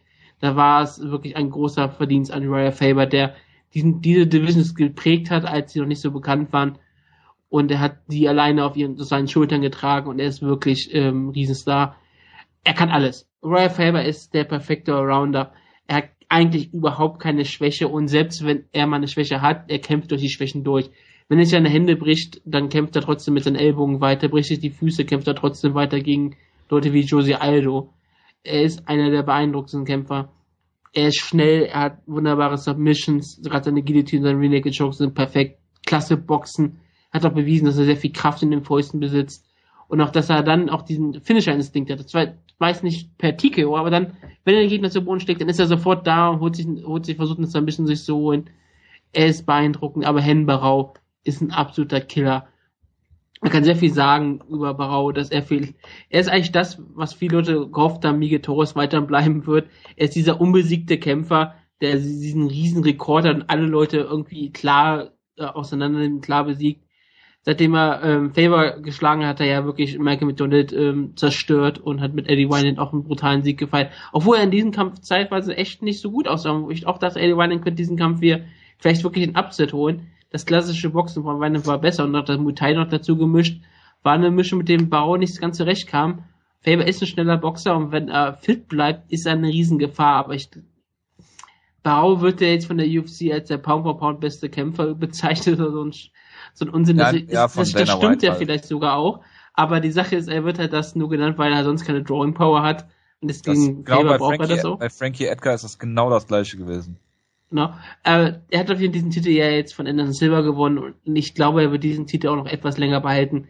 Ich würde es Faber absolut gönnen. Ich, ich würde, wenn Faber gewinnt, würde ich mich sehr freuen. Ich werde hier jubeln und werde hoffen. Ich hoffe, dass ich nicht nur da falsch liege in diesem Kampf, sondern auch, dass ich bei meinem Over-Under-Tipp falsch liege und Fair den Titel holt. Ähm, ich sage aber trotzdem, Henbarau gewinnt und ich sage sogar das ganz brutal, Henbarau knockt Faber aus in der vierten Runde. Okay, dann äh, ich mir sind ja so ein bisschen die Hände gebunden. Ich muss ja auf Faber tippen, weil ich bei es war Good Times Great Memories, glaube ich, äh, schon auf ihn getippt habe. Und vor allem, weil ich halt irgendwie drei Titelwechsel in diesem Jahr brauche. Deshalb äh, werde ich natürlich gleich auf auf Ricardo Lamas tippen, natürlich ganz klar. Nee, aber ähm, ich finde es halt schwierig. Es ist natürlich schwer zu argumentieren, weil der erste Kampf so klar war. Wenn du halt Faber glaubst, dass er sich in der ersten Runde die Rippe gebrochen hat, dann äh, wundert es einen eigentlich, dass der Kampf überhaupt noch zur Decision ging, so ein bisschen, was auch wieder zeigt, dass Faber sehr viel Faber einstecken kann. Unfassbar hart im Leben. Ja, auf jeden Fall. Ähm, und es wäre halt so ein bisschen das gleiche wie mit Jose Aldo im Prinzip. Er hat halt ein bisschen zu lange gewartet, hat Barau so ein bisschen machen lassen äh, hat ihn seine Kicks zeigen lassen. Danach war er verletzt und konnte nicht mehr vernünftig weiterkämpfen. Gegen Aldo war es ja im Prinzip das Gleiche. Ich glaube einfach, dass er beim dritten Mal ein bisschen daraus gelernt hat und jetzt ein bisschen aggressiver kämpfen wird und äh, es Barao nicht erlauben wird, dass er sich, sag ich mal, so die äh, sich in den Kampf findet und seine Kicks erstmal los, äh, los äh, zeigen kann. Deshalb glaube ich, Faber wird ein bisschen mehr Druck machen. Man hat ja auch gegen Michael McDonald durchaus gesehen, dass er das durchaus kann, dass er auch Power hat äh, durchaus und da gefährlich ist, auch gegen gute Striker. Ähm, bei Barao, du kannst natürlich sagen, dass er gegen Winan vielleicht die erste Runde verloren hat. Vielleicht hat er gegen äh, Michael McDonald auch eine Runde verloren. Vermutlich, ganz sicher sogar. Also du kannst natürlich auch jetzt so tun, als wäre hätte Barao so große Schwächen. Das ist natürlich nicht. Er ist trotzdem unfassbar guter Kämpfer ich finde es halt schwierig, weil Faber ist halt auch so unfassbar gut. Und natürlich kann es sehr gut sein, dass Faber einfach wieder verliert und dann, weiß ich nicht, die Karriere beendet und alle lachen wieder über Vize-Faber oder weiß ich nicht was. Aber irgendwie glaube ich dran, dass Faber das Ding irgendwie nach Hause schaukelt mit einer, mit einer Guillotine oder sonst irgendwas. Und dann irgendwann gibt's den dritten Kampf, da gewinnt Barau dann wieder und dann tritt Faber zurück oder sowas. Ich weiß es nicht. Also ich würde es Faber halt auch einfach unfassbar gönnen, dass er den Titel mal gewinnt. Ähm, Alleine, weil, glaube ich, viele Leute auch ihn äh, immer noch underraten, so ein bisschen, immer noch so ein bisschen denken, ja, Faber, hä, so gut jetzt auch nicht. Deshalb würde ich es einfach ihm gönnen, dass er den Titel gewinnt.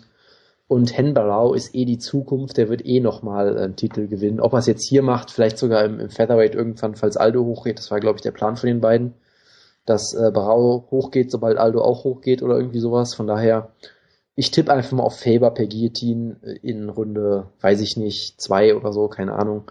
Ich bin mir natürlich vollkommen unsicher, was das angeht, aber ich tippe einfach mal so ein bisschen mit dem Herzen. Ich, ich würde echt dafür sein, dass Uriah Fair ein bisschen psychologische Kriegsführung ähm, anführt in diesem Kampf und bei ähm, Wayne mit Ray Longo rauskommt. und damit ganz klar sagt, hier, Leckkicks gibt's diesmal nicht. Und das reicht einfach alles. Und wenn er das macht, dann gewinnt Faber auch den Kampf, weil dann kann Baron sich nichts mehr also, also das wäre die äh, wahrscheinlich am wenigsten beachtete, geilste Szene des Jahres. Ja. Wenn Ray Longo wirklich mit Uriah Faber rauskommt und, und Ben Ludwig. Und er guckt dann so wie auf unserem Twitter-Avatar, guckt dann Barau ganz böse an und Barau gibt kampflos auf. genau, ich hoffe, Tap, nie Tap, wieder verändert wird. beim Way-In. Der tappt direkt. genau. Direkt. Das ist die schnellste, schnellste UFC-Stoppage aller Zeiten. Eine Sekunde äh, äh, äh, Faber per, per äh, Submission to Staring oder sowas. Ähm, was man aber dazu noch sagen muss, Wineland hat fast auch, ich glaube, meine, mich erinnern zu können, er hat auch eine Runde gegen Faber gewonnen damals. Das kann sehr gut, das stimmt, ja, das ist, da ist was dran. Das muss man vielleicht noch dazu sagen. Also Wineland ist durchaus ein, äh, auch wenn wir jetzt nicht über ihn reden, durchaus äh, kompliziert äh, gegen ihn zu kämpfen. Aber gut. Ähm, wir haben jetzt dreimal Faber. Ich habe Barrow getippt. Ich wollte auch gerade sagen. Ach, du hast Barrow. Achso. Ich habe sogar TKO Barrow getippt. Echt? Hab ich ja, ja wohl nicht vierte Runde. Vierte Runde, okay. Äh, Decision, Jonas? Ich habe doch Guillotine getippt. Du hast, über, du hast überhaupt nicht zugehört, glaube ich. Das ist richtig. In der zweiten? Ja. Okay, ich sag Unanimous Decision. Oder soll ich Split Decision, wäre auch was. Majority. Nein, nein, darfst nicht tippen, du hast Under getippt. Ich, genau. Ja, deswegen ja. Deswegen ja. deswegen ja. Ich gehe einfach konträr mit mir selbst. Äh, lassen wir das. Also, ähm, ich, es ist auf jeden Fall einer der Kämpfe, wo ich in letzter Zeit ähm, ich glaube, der letzte war auch der äh, Whiteman gegen, gegen äh, Silver-Kampf, wo ich halt sage, das ist ein super spannender Main-Event, da äh, kann alles passieren und äh, auch auf sehr, sehr hohem Niveau, deswegen äh, es kann einfach nur großartig werden, deswegen. Faber kann auch Barrow den Fuß abreißen und mir damit K.O. schlagen. Ich glaube, der wird vorher abgebrochen, der Kampf. Das wäre aber auch eine schöne Szene. Jetzt weiß ich auch, warum wir von dummer Zufall nicht mehr gehört werden. Wegen solchen Aussagen. Schöne Grüße. Ich meine, ich meine die auch immer grundsätzlich total ernst. Also ich möchte unbedingt sehen, wie Hendenbarau ähm, ich, weiß das. wird. Ich weiß das. Gut, machen wir weiter mit dem Coleman Event und da ist der Teamkollege von äh, Hennenbarau, ähm, Jose Aldo, äh, verteidigt seinen Gürtel gegen den langweiligsten Kämpfer in der UFC, nachdem John Fitch weg ist. Ricardo Lamas. Und äh, der hat jetzt auch äh, länger nicht gekämpft, Lamas. Ähm, hat jetzt Jahr, ja, ziemlich genau ein Jahr Pause gehabt, genau. Ähm, und sah, ist, hat davor auch nur einmal äh, in 2012 gekämpft und äh, zweimal in 2011. Ähm, deswegen muss ich auch mal ein bisschen äh, in meiner Erinnerung kramen, wer denn Lamas genau ist. Hm, was Ricardo Lamas ist so wirklich dieser Kämpfer, der den Title Shot verdient, aber wo du wirklich nicht weißt, ob er es wirklich verdient hat. Also du überlegst so, Ricardo Lamas macht sich dann einen Title Shot und dann guckst du auf seinen Rekord und denkst, ja, natürlich kriegt er einen Title Shot. Ja, das vor allem. Ist so eine John Moraga-Geschichte vielleicht. Ne? Nee, also da würde ich jetzt ganz hart widersprechen. Für mich ja, war, für mich war Ricardo Lamas immer der Typ, der den Title Shot vor jedem anderen verdient eigentlich und ihn nicht bekommen hat. Genau. Also sondern, sondern hat stattdessen ja äh, Eric Coke sollte ja mal den Title Shot kriegen, zum Beispiel, was ja nie geklappt hat. Äh, dann hat ja, wurde ja Korean Zombie äh, eingesprungen in diesen Pettis-Kampf, war das, glaube ich. Also irgendwie wurde er ja, ja dann genau. genommen statt Lamas. Also für mich ist er eigentlich derjenige, der seit langem eigentlich einen Shot hätte, verdient hätte, auch wenn ich ihm jetzt keine große Chance einrechne. Aber allein von den Siegen, ich meine, er hat Cap Swanson besiegt, der nachdem danach irgendwie jeden im ähm, Featherweight ausgenockt hat, mehr oder weniger. Hat Hioki besiegt, auch äh, überzeugend, im Gegensatz zu manchen anderen Leuten, Clay wieder hat dann Eric Koch ziemlich brutal gefinisht. Das ist eine sehr gute Serie, von daher hat er den Shot für mich auch vollkommen verdient. Er fliegt halt so ein bisschen unterm Radar, weil er halt äh, ja, und auch als Bryce kannst du auch dazu nennen, auch ein relativ hart, äh, harter Kämpfer. Das stimmt, ja. ja er, wie gesagt, er fliegt halt ein bisschen unterm Radar, weil er halt, äh, wie die UFC es jetzt gesagt hat, im Prinzip langweilig ist, ja. Er kämpft halt relativ selten, ne? Und äh, zum Teil dann halt auch in Vorkämpfen. Äh, allerdings der, der Eric Koh-Kampf war, war sehr, sehr beeindruckend. Und ähm, ich habe damals. Ja, auch ein Frankie Edgar hat einen Teil schon bekommen und hat nur im Vorkämpfen gekämpft. Das soll jetzt, ja, der letzte Kampf war auf einer Fox-Card, auf der Main-Card, aber ähm, das ist halt ein bisschen schade, äh, weil, ähm, also ich finde, Ricardo Lamas ist auch so, so, so jemand, der, der gutes Striking hat, der, der sehr, sehr gefährlich ist, aber auch wenn er den Kampf zu Boden nimmt, da ähm, auch die, die durch Submission besiegen kann. Jetzt kann ich mir nicht vorstellen, dass der Kampf zu Boden geht, weil ähm, Aldo einfach diese, diese unfassbar gute Takedown-Defense gezeigt hat, vor allen Dingen im Kampf gegen Chad Mendes, wo er, glaube ich, acht Takedown-Versuche abgewehrt hat. Gefühlt einen natürlich durch den Käfig greifen, aber gut. Ähm, er ist der letzte Mann, der Cap Swanson besiegt hat glaube ich, per Arm Triangle gefinisht. Und äh, ja, wie du schon gesagt hast, er, er hat eine, eine Reihe von Gegnern hier besiegt im Featherweight, vier Stück an der Zahl, alle sehr überzeugend. Ähm, vor allen Dingen Eric Koch, den Up-and-Comer. Äh, ja, von daher, also klar, Ricardo Lamas ist ein absolut guter Mann. Ähm, und ich würde ihm auch gegen, gegen wirklich viele Leute den Vortritt lassen im, im Featherweight. Vielleicht jetzt äh, gegen Chad Mendes nicht, mit Abstrichen. Frankie Edgar würde ich ihn vielleicht auch nicht vorne sehen, aber vor allem nicht Jose Aldo, weil was der schon gezeigt hat, alles ist mehr als beeindruckend, gerade mit diesem Frankie Edgar-Sieg. Ähm, viele sagen zwar in der UFC sieht er nicht mehr ganz so äh, beeindruckend aus wie gegen äh, in seiner in seiner WEC-Zeit. Äh, nichtsdestotrotz, äh, Mark Hominick hat ihn einmal vor Probleme gestellt, der große Star in Kanada, aber sonst äh, gab es eigentlich nichts, was was ihm in irgendeiner, irgendeiner Form gefährlich werden konnte. Ist zwar vielleicht nicht so spektakulär wie damals in der WEC, aber dennoch ähm, ein sehr, sehr guter Mann, der jetzt auch äh, anfängt, Takedowns zu zeigen, was er in der Vergangenheit nicht so gemacht hat. Deswegen, also ich sehe eigentlich keine, keine Chance für Ricardo Lamas, wie er den Kampf gewinnen soll, weil Aldo einfach der überzeugende Mann ist. Und jedes Mal, wenn man ihn sieht, denkt man eigentlich so, pff, auf absolut einer der besten, ähm, ohne Abstriche. Und deswegen äh, denke ich, dass äh, Aldo hier den Kampf auch gewinnen wird und seine Zukunft liegt. Das hat man schon öfter, öfter gesehen äh, äh, in der Lightweight Division, wo er auch einige interessante Kämpfe haben kann. Gerade weil er immer so unglaublich äh, heftige Cuts hat. Und das ist vielleicht noch so eine Sache, wo, wo die Schwäche bei Aldo liegt, wenn er hinten raus dann nachlassen könnte, wenn er wieder einen schlimmen Cut hatte. Ähm, davon gehe ich nicht aus. Deswegen äh, Aldo all the way.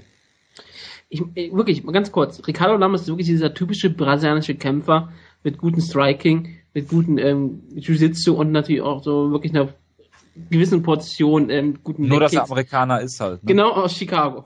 Ja. Es ist halt, es hat, deshalb hat er noch so einen Division 3 Hintergrund im Ring. Den natürlich jetzt nicht so wirklich zeigt. Aber ja, er ist ein exzellenter wie Jonas, äh, Jojo eben gerade auch schon erklärte. Aber ja, ich sehe eigentlich, das ist wirklich die Sache. Ricardo Lamas ist ein gefährlicher Kämpfer, der gegen die meisten Kämpfer gewinnen würde oder wenigstens eine richtig große Chance hat. Und dann denkst du, denkst du so an Jose Aldo und denkst du dir, da hat doch Ricardo Lamas eigentlich nicht so die größte Chance. Ich meine, schau an, was Aldo mit seinen letzten Kämpfen alles gemacht hat, wie er Chad Mendes ausgenockt hat, wie er Frankie Edgar ähm, abgerungen hat, wie er ähm, Korean Zombie ähm, besiegt hat. Es ist schon einfach beeindruckend, wie Aldo in den letzten meistens seine Kämpfe ge gewinnt. Natürlich bis auf Makomenik, aber Makomenik ist ja auch ein Superstar gewesen. Und es war ähm, natürlich war Hominick ganz kurz davor dran, den Titel zu gewinnen. Aber das ist sonst, sonst hat Aldo bisher nie wirklich große Probleme gehabt. Er hat ganz andere Gegner schon ähm, deklassiert, auch da Rare Faber beispielsweise.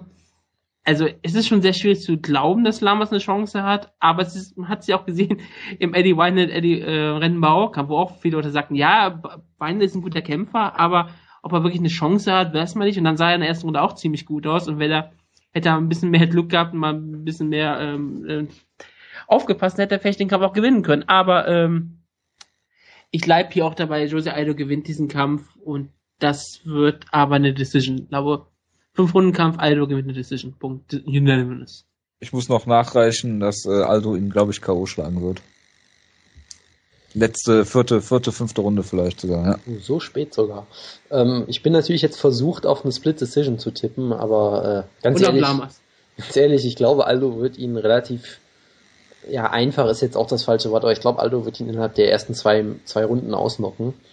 Ich meine, was du sagen kannst, er ist nicht mehr so spektakulär wie in der WEC, das stimmt sicherlich. Äh, manches hat vielleicht mit dem Weightcut zu tun, manches einfach damit, dass er bessere Gegner kämpft. Ähm, gegen? Man, gegen bessere, ja, danke.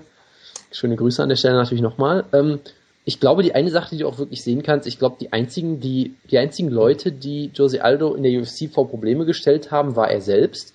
Also immer, wenn sein Körper ihn so ein bisschen betrogen hat. Ich meine, gegen Markomenik war es die Cardio, weil er auch irgendwie... Du würdest gerade sagen Markomenik und er selbst. Gegen Markomenik war es, wie gesagt, nur die Cardio. Er hat Markomenik ja vorher komplett abgefertigt. Ja, das war der Kopf von Markomenik. Der, der, der, der, hat sich K.O. gehauen. Also das ist der ganz zweite klar. Kopf. Genau, der zweite Kopf von Markomenik. Und gegen Korean Zombie hat er sich den Fuß kaputt getreten. Also äh, irgendwie so eine gewisse Verletzungsanfälligkeit und sowas hat er ja auf jeden Fall. Ich glaube trotzdem nicht, dass er sich wieder im Kampf verletzt und Aber sonst. eines ist Anderson Silva hat den Kampf gewonnen. Also Genau, und- so ich sehe ich sehe auch sonst wirklich eigentlich nicht, wie äh, Lamas das gewinnen soll. Ich meine, er kann nicht immer einen perfekten Schlag landen oder weiß ich nicht was, aber eigentlich muss er, um den Kampf zu gewinnen, ihn zu Boden nehmen.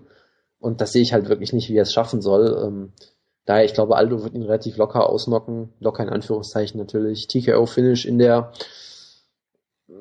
Ich gehe sogar mal auf die erste Runde. Ich glaube, es wird wieder so ein, so ein Kampf, wo du dir das anguckst und denkst, okay, Jose Aldo ist einer der besten Kämpfer überhaupt. So ein bisschen Chad Mendes kampfmäßig. Und ich bin mal gespannt, ob er danach wirklich dann hochgeht. Ich würde es natürlich sehr begrüßen, aber äh, schauen wir mal. Weil Hen Barau braucht ja auch einen neuen Titel. Der wird ja jetzt auch verlieren. Genau. Deshalb muss er dann ins Featherweight hochgehen. Deshalb sollte Aldo auch mal hochgehen, so langsam.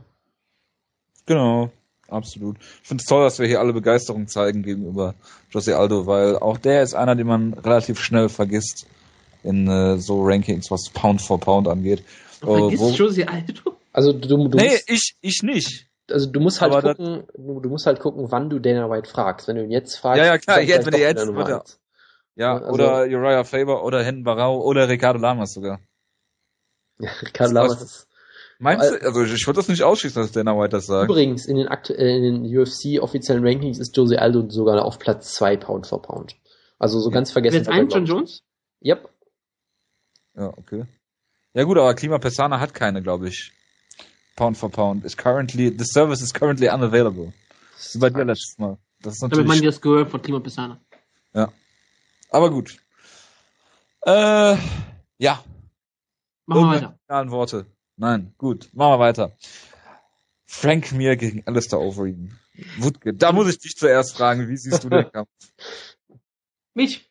Ja, natürlich. Es ist eigentlich eine relativ einfache Rechnung.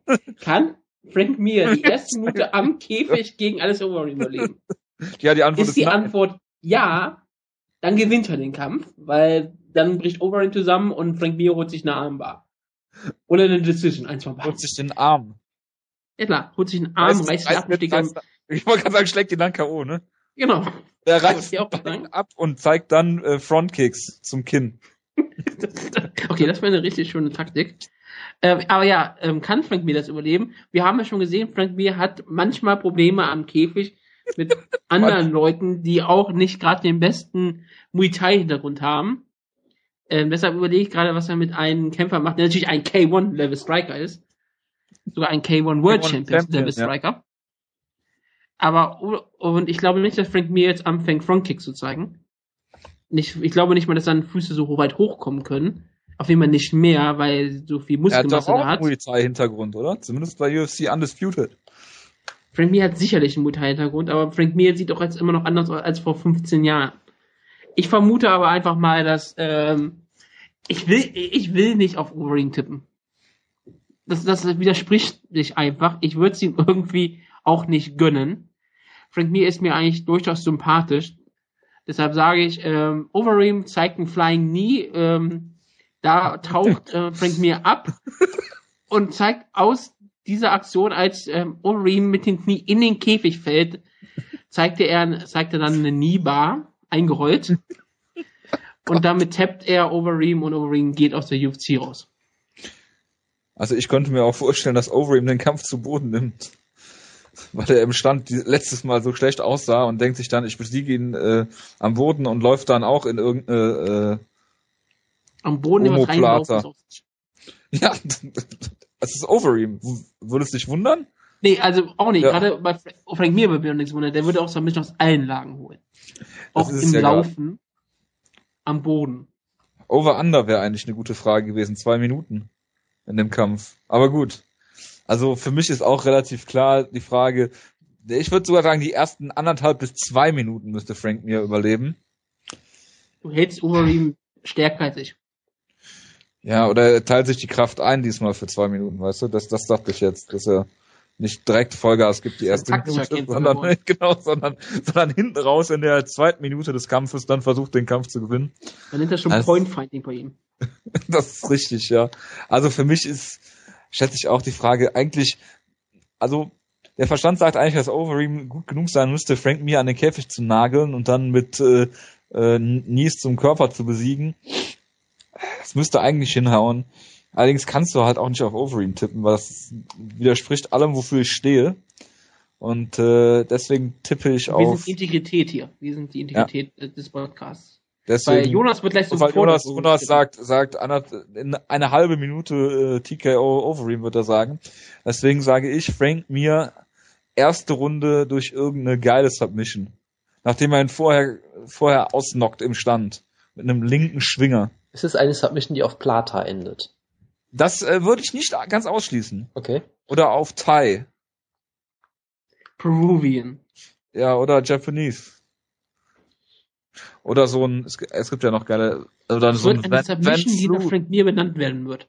Van Flute Choke, nachdem Overeem eine Guillotine versucht und dann mit einem Van Flute Choke ausgechoked wird. Aber gut, bitte, äh, Jonas. Also ich glaube in dem Kampf ja eher an Muay Thai, ja. Ähm, ja, es ist also. Oh Gott. Als wäre so eine Hot Pasta Geschichte. ja, tut mir leid, aber es musste sein.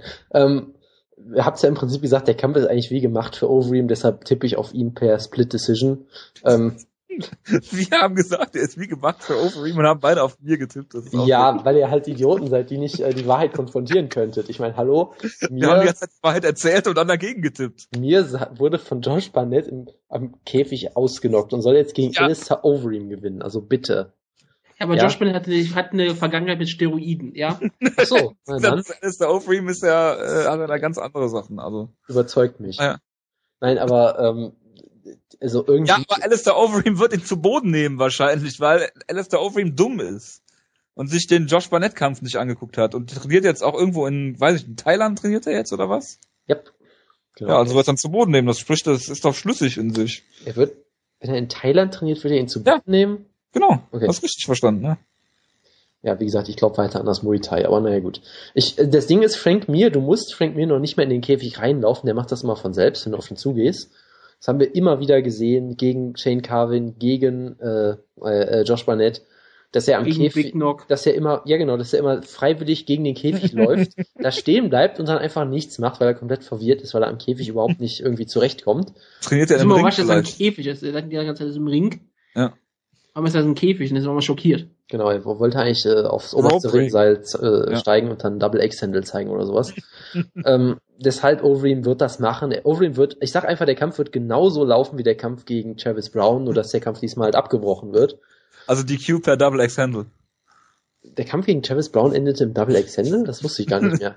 Nein, aber ähm, ich meine, was man, man muss sich mal den Travis Brown Kampf von gegen Overeem nochmal angucken. Da sage ich weiterhin, wenn das ein anderer Ref gewesen wäre, hätte er den Kampf abgebrochen und es hätte sich keiner darüber beschwert und Overeem wäre jetzt äh, wieder Nummer 3 Heavyweight und alle würden ihn abfeiern. Also auch da war Overeem extrem nah an einem Sieg und Travis Brown ist jetzt kein ganz so schlechter Kämpfer, wie wir mittlerweile wissen. Also sind wir mal ehrlich, nicht alle würden abfeiern, du wolltest ihn abfeiern, so wie du auf Vitor Belfort abfeierst. Ja, danke, dass du mir wieder diese Worte in den Mund legst. Deshalb, ich mache es einfach ganz kurz. Alistair Overeem gewinnt per Muay Thai. Er äh, gibt Frank Mir ein Knie ins Herz und Frank Mir wird zusammenbrechen. Und dann kämpft er gegen Josh Barnett, weil du das unbedingt sehen möchtest. Oh, das Frank, war herrlich. Frank Mir kämpft nochmal gegen Josh Barnett, oder wie? Nein, Overeem. Nee, Overeem kämpft doch gegen äh, Stipe Miocic, dachte ich. Ja, das habe ich nur gesagt, weil Frank Mir den Kampf gewinnen wird. Achso. Overeem gegen Barnett, dann kann die Liga eigentlich zumachen, wenn es ein, äh, wenn's ein Main Event ist, so wie Affliction damals bei Fedor der Kampf gegen äh, muss Josh dann Barnett. aber, der Kampf muss aber irgendwie in Brasilien stattfinden. Also. Dann sind sie beide ungefähr 300 Kilo schwer. Auf, auf einer Bohrinsel, das ist immer noch mein Ziel. Genau mit einer frisierten Waage. ja, Kommen wir mal machen zu vom Schwergewicht zum Flyweight. zu, zu einem äh, Schwergewicht im Flyweight. John Lineker kämpft gegen Ali Bagotinov und äh, John Lineker hat sich Mike Dolce an die Seite geholt, um ihn dann irgendwie wieder zu feuern, glaube ich. Und ähm, Lineker, der Alistair Overeem der Flyweights. genau, ähm, kämpft gegen äh, Ali Bagotinov.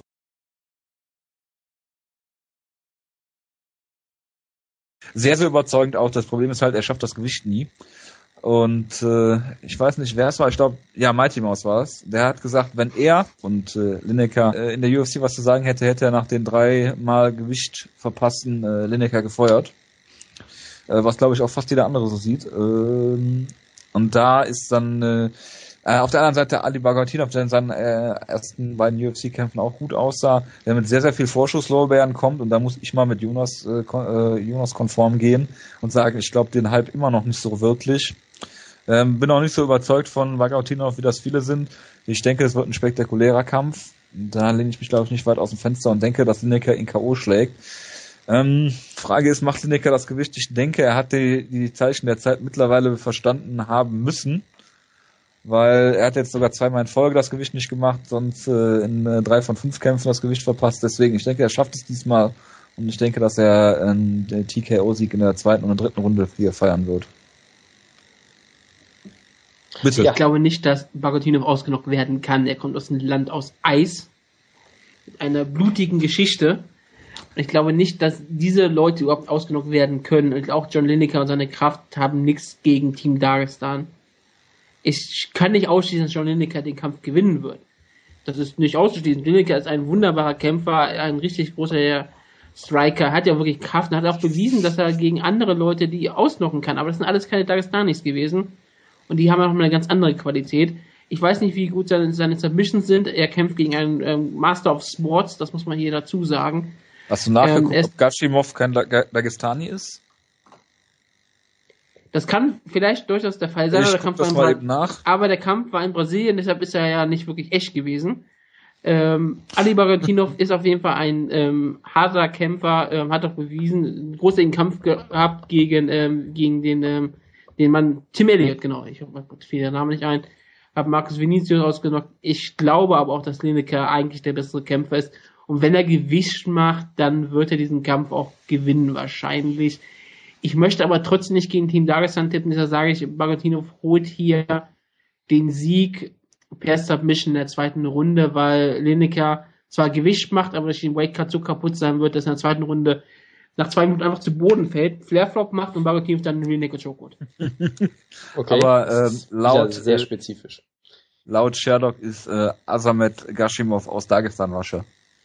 Aber du hast ja, Ja. gerade schon erklärt, warum das nicht zählt. Er hat, er hat immer Brasilien. mindestens, er hat immer mindestens zwei Ausreden, das weißt du doch. Ja. So, Ja. ich, ich erkläre euch jetzt mal eben, wie der Kampf laufen wird. Äh, Lineker, es wurde ja schon gesagt, hat sehr viel äh, Knockout-Power, oder ich weiß gar nicht, wie man das bei Bodyshots dann nennt, ist ja kein Knockout eigentlich, naja, egal.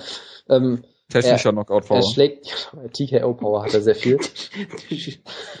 er hat ja irgendwie in seinem letzten Kampf drei Knockdowns geschafft, irgendwie sechs Knockdowns im Jahr, was glaube ich irgendwie UFC-Rekord fast schon ist. Ist unfassbar gut. Äh, die Probleme haben wir, wie gesagt, auch schon erkannt. Er ist natürlich sehr wild. Seine Cardio ist nicht unbedingt gut. Deshalb glaube ich, er wird, äh, Lineker wird Bagatinov in Runde 1 ziemlich verprügeln, vielleicht sogar zu Boden schlagen im Bodyshot. Ich glaube, Runde 2 wird dann ziemlich eng werden. Er wird wieder gute Treffer landen, wird vielleicht ein, zwei Mal zu Boden genommen. Vielleicht wird er auch von Bagatinov mal gut getroffen. Und ich glaube, in Runde 3 wird Lineker einfach vollkommen fertig mit der Welt sein und wird total müde sein. Und Bagatinov wird die Runde relativ klar gewinnen. Das heißt, es kommt auf die zweite Runde an und weil sich da nicht alle einig sind, wird Bagatinov per Split Decision gewinnen. So rum. Würden die, werden die Leute jetzt einen Robbery nennen oder ist es egal, weil es nicht der Main Event ist? Es wird natürlich keine Robbery sein, sondern einfach ein eng umkämpfter Kampf. Also wird es eine Robbery sein. Okay, danke. Ja. Split Decision. Yep. Gut. Kommen wir zum Opener der Card und da sollte es eigentlich Bobby Green, den Jonas über alles abgöttisch liebt, gegen noch einen Kämpfer, den Jonas über alles abgöttisch hasst. Das ist Abel Trujillo und du kannst mir nicht sagen, dass, du, dass ich dir das in den Mund gelegt habe, weil das entspricht ähm, absolut der Wahrheit. Das ist genau das, was ich gerade sagen wollte, ja. Das, das, hast du sehr ja, gut zusammengefasst. Ja, also habe ich auch immer recht, was äh, ich äh, bezüglich deiner Meinung und Einschätzungen zu sagen habe. Du lügst nicht immer, ja. Ja, genau. Ich habe immer recht, genau wie der Wutke. Ähm, Jeremy Warner ist jetzt wieder mit seinem Gimmick am Start und ähm, macht hier die, die ähm, kurzfristige ähm, ja, Replacement für Bobby Green, der sich verletzt hat und äh, Jerry Warner, äh, WC Never Die ist hier das Hashtag, das man benutzen sollte. Abel Trujillo ähm, sah in seinem letzten Kampf, glaube ich, äh, relativ gut aus. Wenn ich mich da recht zurückerinnere, gegen äh, Nurmagomedov ist er, hat der Held den Rekord für am meisten zu Boden genommen wurde, werden in dem äh, in einem UFC-Kampf. Und äh, ja, gegen Roger Bowling jetzt äh, gut auszusehen, ist natürlich auch kein Kunststück. Ähm, Jamie Warner hat gegen Gleison Tibau verloren. Das ist natürlich relativ furchtbar. Und äh, Sieg-Niederlage, Sieg-Niederlage so ziemlich in der UFC jetzt. Ähm, hat äh, Edson äh, Barbosa aus, ausgenockt damals, als der auf dem größten Hype-Train aller Zeiten war und wurde auch zum Upset des Jahres gewählt. Ähm, wir lieben Jamie Warner und deshalb gibt's für mich da eigentlich nur ähm, einen frühen Sieg, der für Jamie Warner in Frage kommt. Hinten raus äh, ist er ein bisschen, hat er ein bisschen konditionelle Probleme, wahrscheinlich auch dadurch begünstigt, dass er immer kurzfristig einspringt und dann äh, halt keine kompletten Trainingscamps hat und deswegen denke ich, dass Jamie Warner hier äh, erste, zweite Runde ein TKO feiern wird. Er hat auch sehr viel TKO-Power. Ja, also ich gehe natürlich konform. Abel Trio darf nicht gewinnen, auf gar keinen Fall. Gerade nicht gegen Jamie Warner. Äh, Demi Warner hat, du hast es ja schon gesagt, eine sehr komische Karriere eigentlich. Ähm, für mich hat er gegen Gleison Tibor eigentlich knapp gewonnen, aber es war halt wirklich ein sehr enger Kampf. Deshalb natürlich keine Robbery, um das nochmal festzuhalten. Gegen Joe Lawson sah er anfangs auch sehr gut aus. Also eigentlich hat er einen ziemlich guten Run, eigentlich, wenn man es mal so sieht. Äh, und Abel Trujillo ist halt jemand, er hat unfassbare, äh, äh, ja, ich möchte jetzt nicht Schlagkraft nennen, er hat fast gar nichts anderes übrig, weil er offensiv ziemlich gut ist. Er kann richtig hart zuschlagen und treten, hat da Bowling komplett fertig gemacht im letzten Kampf. Aber er ist eigentlich kein wirklich besonders guter Allround-Kämpfer, eigentlich. Warum magst du ihn eigentlich nicht? Im Prinzip ist er, das möchte ich jetzt nicht nochmal erklären. Ach, schade. Im Prinzip ist er halt ein richtig, ja, noch gar, er ist gar nicht so gut als Striker. Er hat halt viel Power, ist ein solider Striker, offensiv sehr gut, defensiv eher nicht so. Deshalb tippe ich natürlich auch, dass Jamie Warner gewinnt. Er wird ihn im Stand ein bisschen mit ihm mischen, da wird es relativ ausgeglichen sein, danach wird er ihn zu Boden nehmen und er wird ihn, glaube ich, in der zweiten Runde mit einem Rear Naked Choke besiegen. So. Gut geschreibt gerade noch was in den Chat. Ja, ja. Ähm, ich glaube auch, ich habe bei Abel Kilo habe ich eigentlich noch nie was gesehen, wo ich wirklich sagen kann, dass er ein besonders guter Kämpfer ist. Ich meine, Roger Bowling ist es nicht gerade die Elite der, der Division. Und Jamie Warner hat sich ja schon gegen Top-Leute gekämpft und hat ja auch, wie gesagt, eng gekämpft gehabt, den letzten Tier bekommen. Ich weiß nicht mal, wer ich vorne sah. In Zweifel sage ich, ich habe Jamie Warner vorne gesehen, aber es macht ja mir nichts aus. Warner ist mir ein sympathischer Kämpfer. Wirklich, ich habe ihn mal genannt, den perfekten Allrounder, weil er nichts besonders kann, aber irgendwie alles irgendwie. Und so glaube ich weiterhin, dass ähm, Jamie Warner hier eine Decision rausholt. Äh, 30-27 Jamie Warner durch besseres Regen, besseres Boxen, schnelleres Sein, bessere Kondition. Hat er wahrscheinlich nicht, aber wird er trotzdem haben. Ähm, Jamie Warner gewinnt hier Decision 30-27. Ja. Und die Maincard weiß zu gefallen, oder? Ja, durchaus, durchaus. Lange nichts, lange nichts, okay. Ich, ja, ich warte mal ab, dass Jonas mal was sagt, sonst fange ich meistens bei solchen Sachen immer an. Ich habe ja gesagt, ich habe ja gesagt, durchaus gut und damit hat sich's auch. Über was reden wir denn bei den Prelims? Also viel sticht da ja nicht raus. Wir haben zum Beispiel einen Chris Carriasso dabei, der gegen äh, relativ kurzfristig eingesprungenen Danny Martinez kämpft. Der, das ist interessant, ähm, einen Kampfrekord von 16 und 4 hat und von diesen vier Niederlagen sind zwei gegen ehemalige UFC-Title-Contender in Mark Hominick und äh, Joseph Benavides und äh, dazu kommt noch äh, Jussier Formiga, ähm, der UFC-Kämpfer und äh, ja, sagen kann ich zu ihm nichts, deswegen äh, werde ich auch nicht großartig über den Kampf reden können, aber wir finden ja Chris Carriasso relativ gut. Ja, also ganz ehrlich, äh, ich kenne den Gegner auch nicht, deshalb kann ich dazu auch nichts sagen. Chris Carriasso gefällt mir auch gut. Und generell ist das, das auch der einzige Prelim, der mich aktuell überhaupt interessiert. Weil ich mein, was? Tom Kong Watson? Ja, nee, komm. Oder auch Tom, oder Tom King Kong, was Smee Woodkin jetzt wieder nennen würde. Ja. Ich meine, ich mein, John McDessie hat vielleicht ein interessantes Finish, die Kämpfe sind immer ganz ansehnlich, aber es ja, gibt jetzt keinen einzigen Kampf, relevant. über den ich, genau, es gibt keinen Kampf, über den ich wirklich reden wollte, groß, bei den Prelims. Ist halt alles irgendwie da. Clint Hester. Ja, super. Es noch Clint Hester? Das war eine der letzten ähm, Tough-Staffeln, die ich komplett sah. Da war Wegen, Clint Hester in der Hauptrolle. Wegen Son. Genau, das war sogar eine sehr schöne Staffel. Und ja. er hat, wie gesagt, er hat jetzt den Andrews Musik gehabt. Andrews sah ja eigentlich ziemlich gut aus. Klar, es war eine Dr. Stoppage und ja. Andrews, ich hatte Andrews auch klar vorne gehabt, aber es war ein guter Sieg für Clint Hester. Aber der kämpfte auch mit einem Gimmie-Kampf gegen Andy Enz. Ja. Und Clint Hester kann eigentlich auch nur striken und alles andere sollte zu Boden genommen wird, ist da nicht mehr viel los. Damit hat er aber eine sichere, solide Karriere in der UFC im Jahr 2014. Im, im, im Middleweight vor allem. Also aber eigentlich dann Contender. Ja, ein Top-Top-Contender. Der würde mein Rankings garantiert auf Platz 16 sein. Ich guck mal, wie Klima Pessana im Middleweight gerade zugange ist.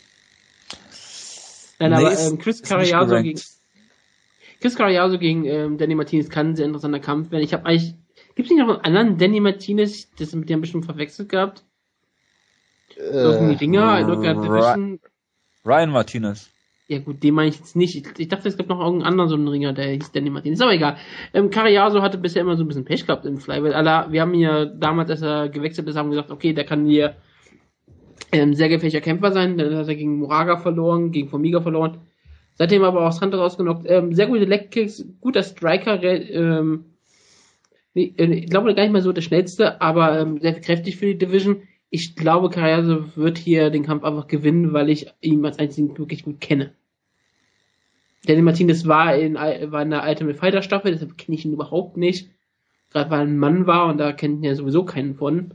Also Carriazo gewinnt hier in der Decision.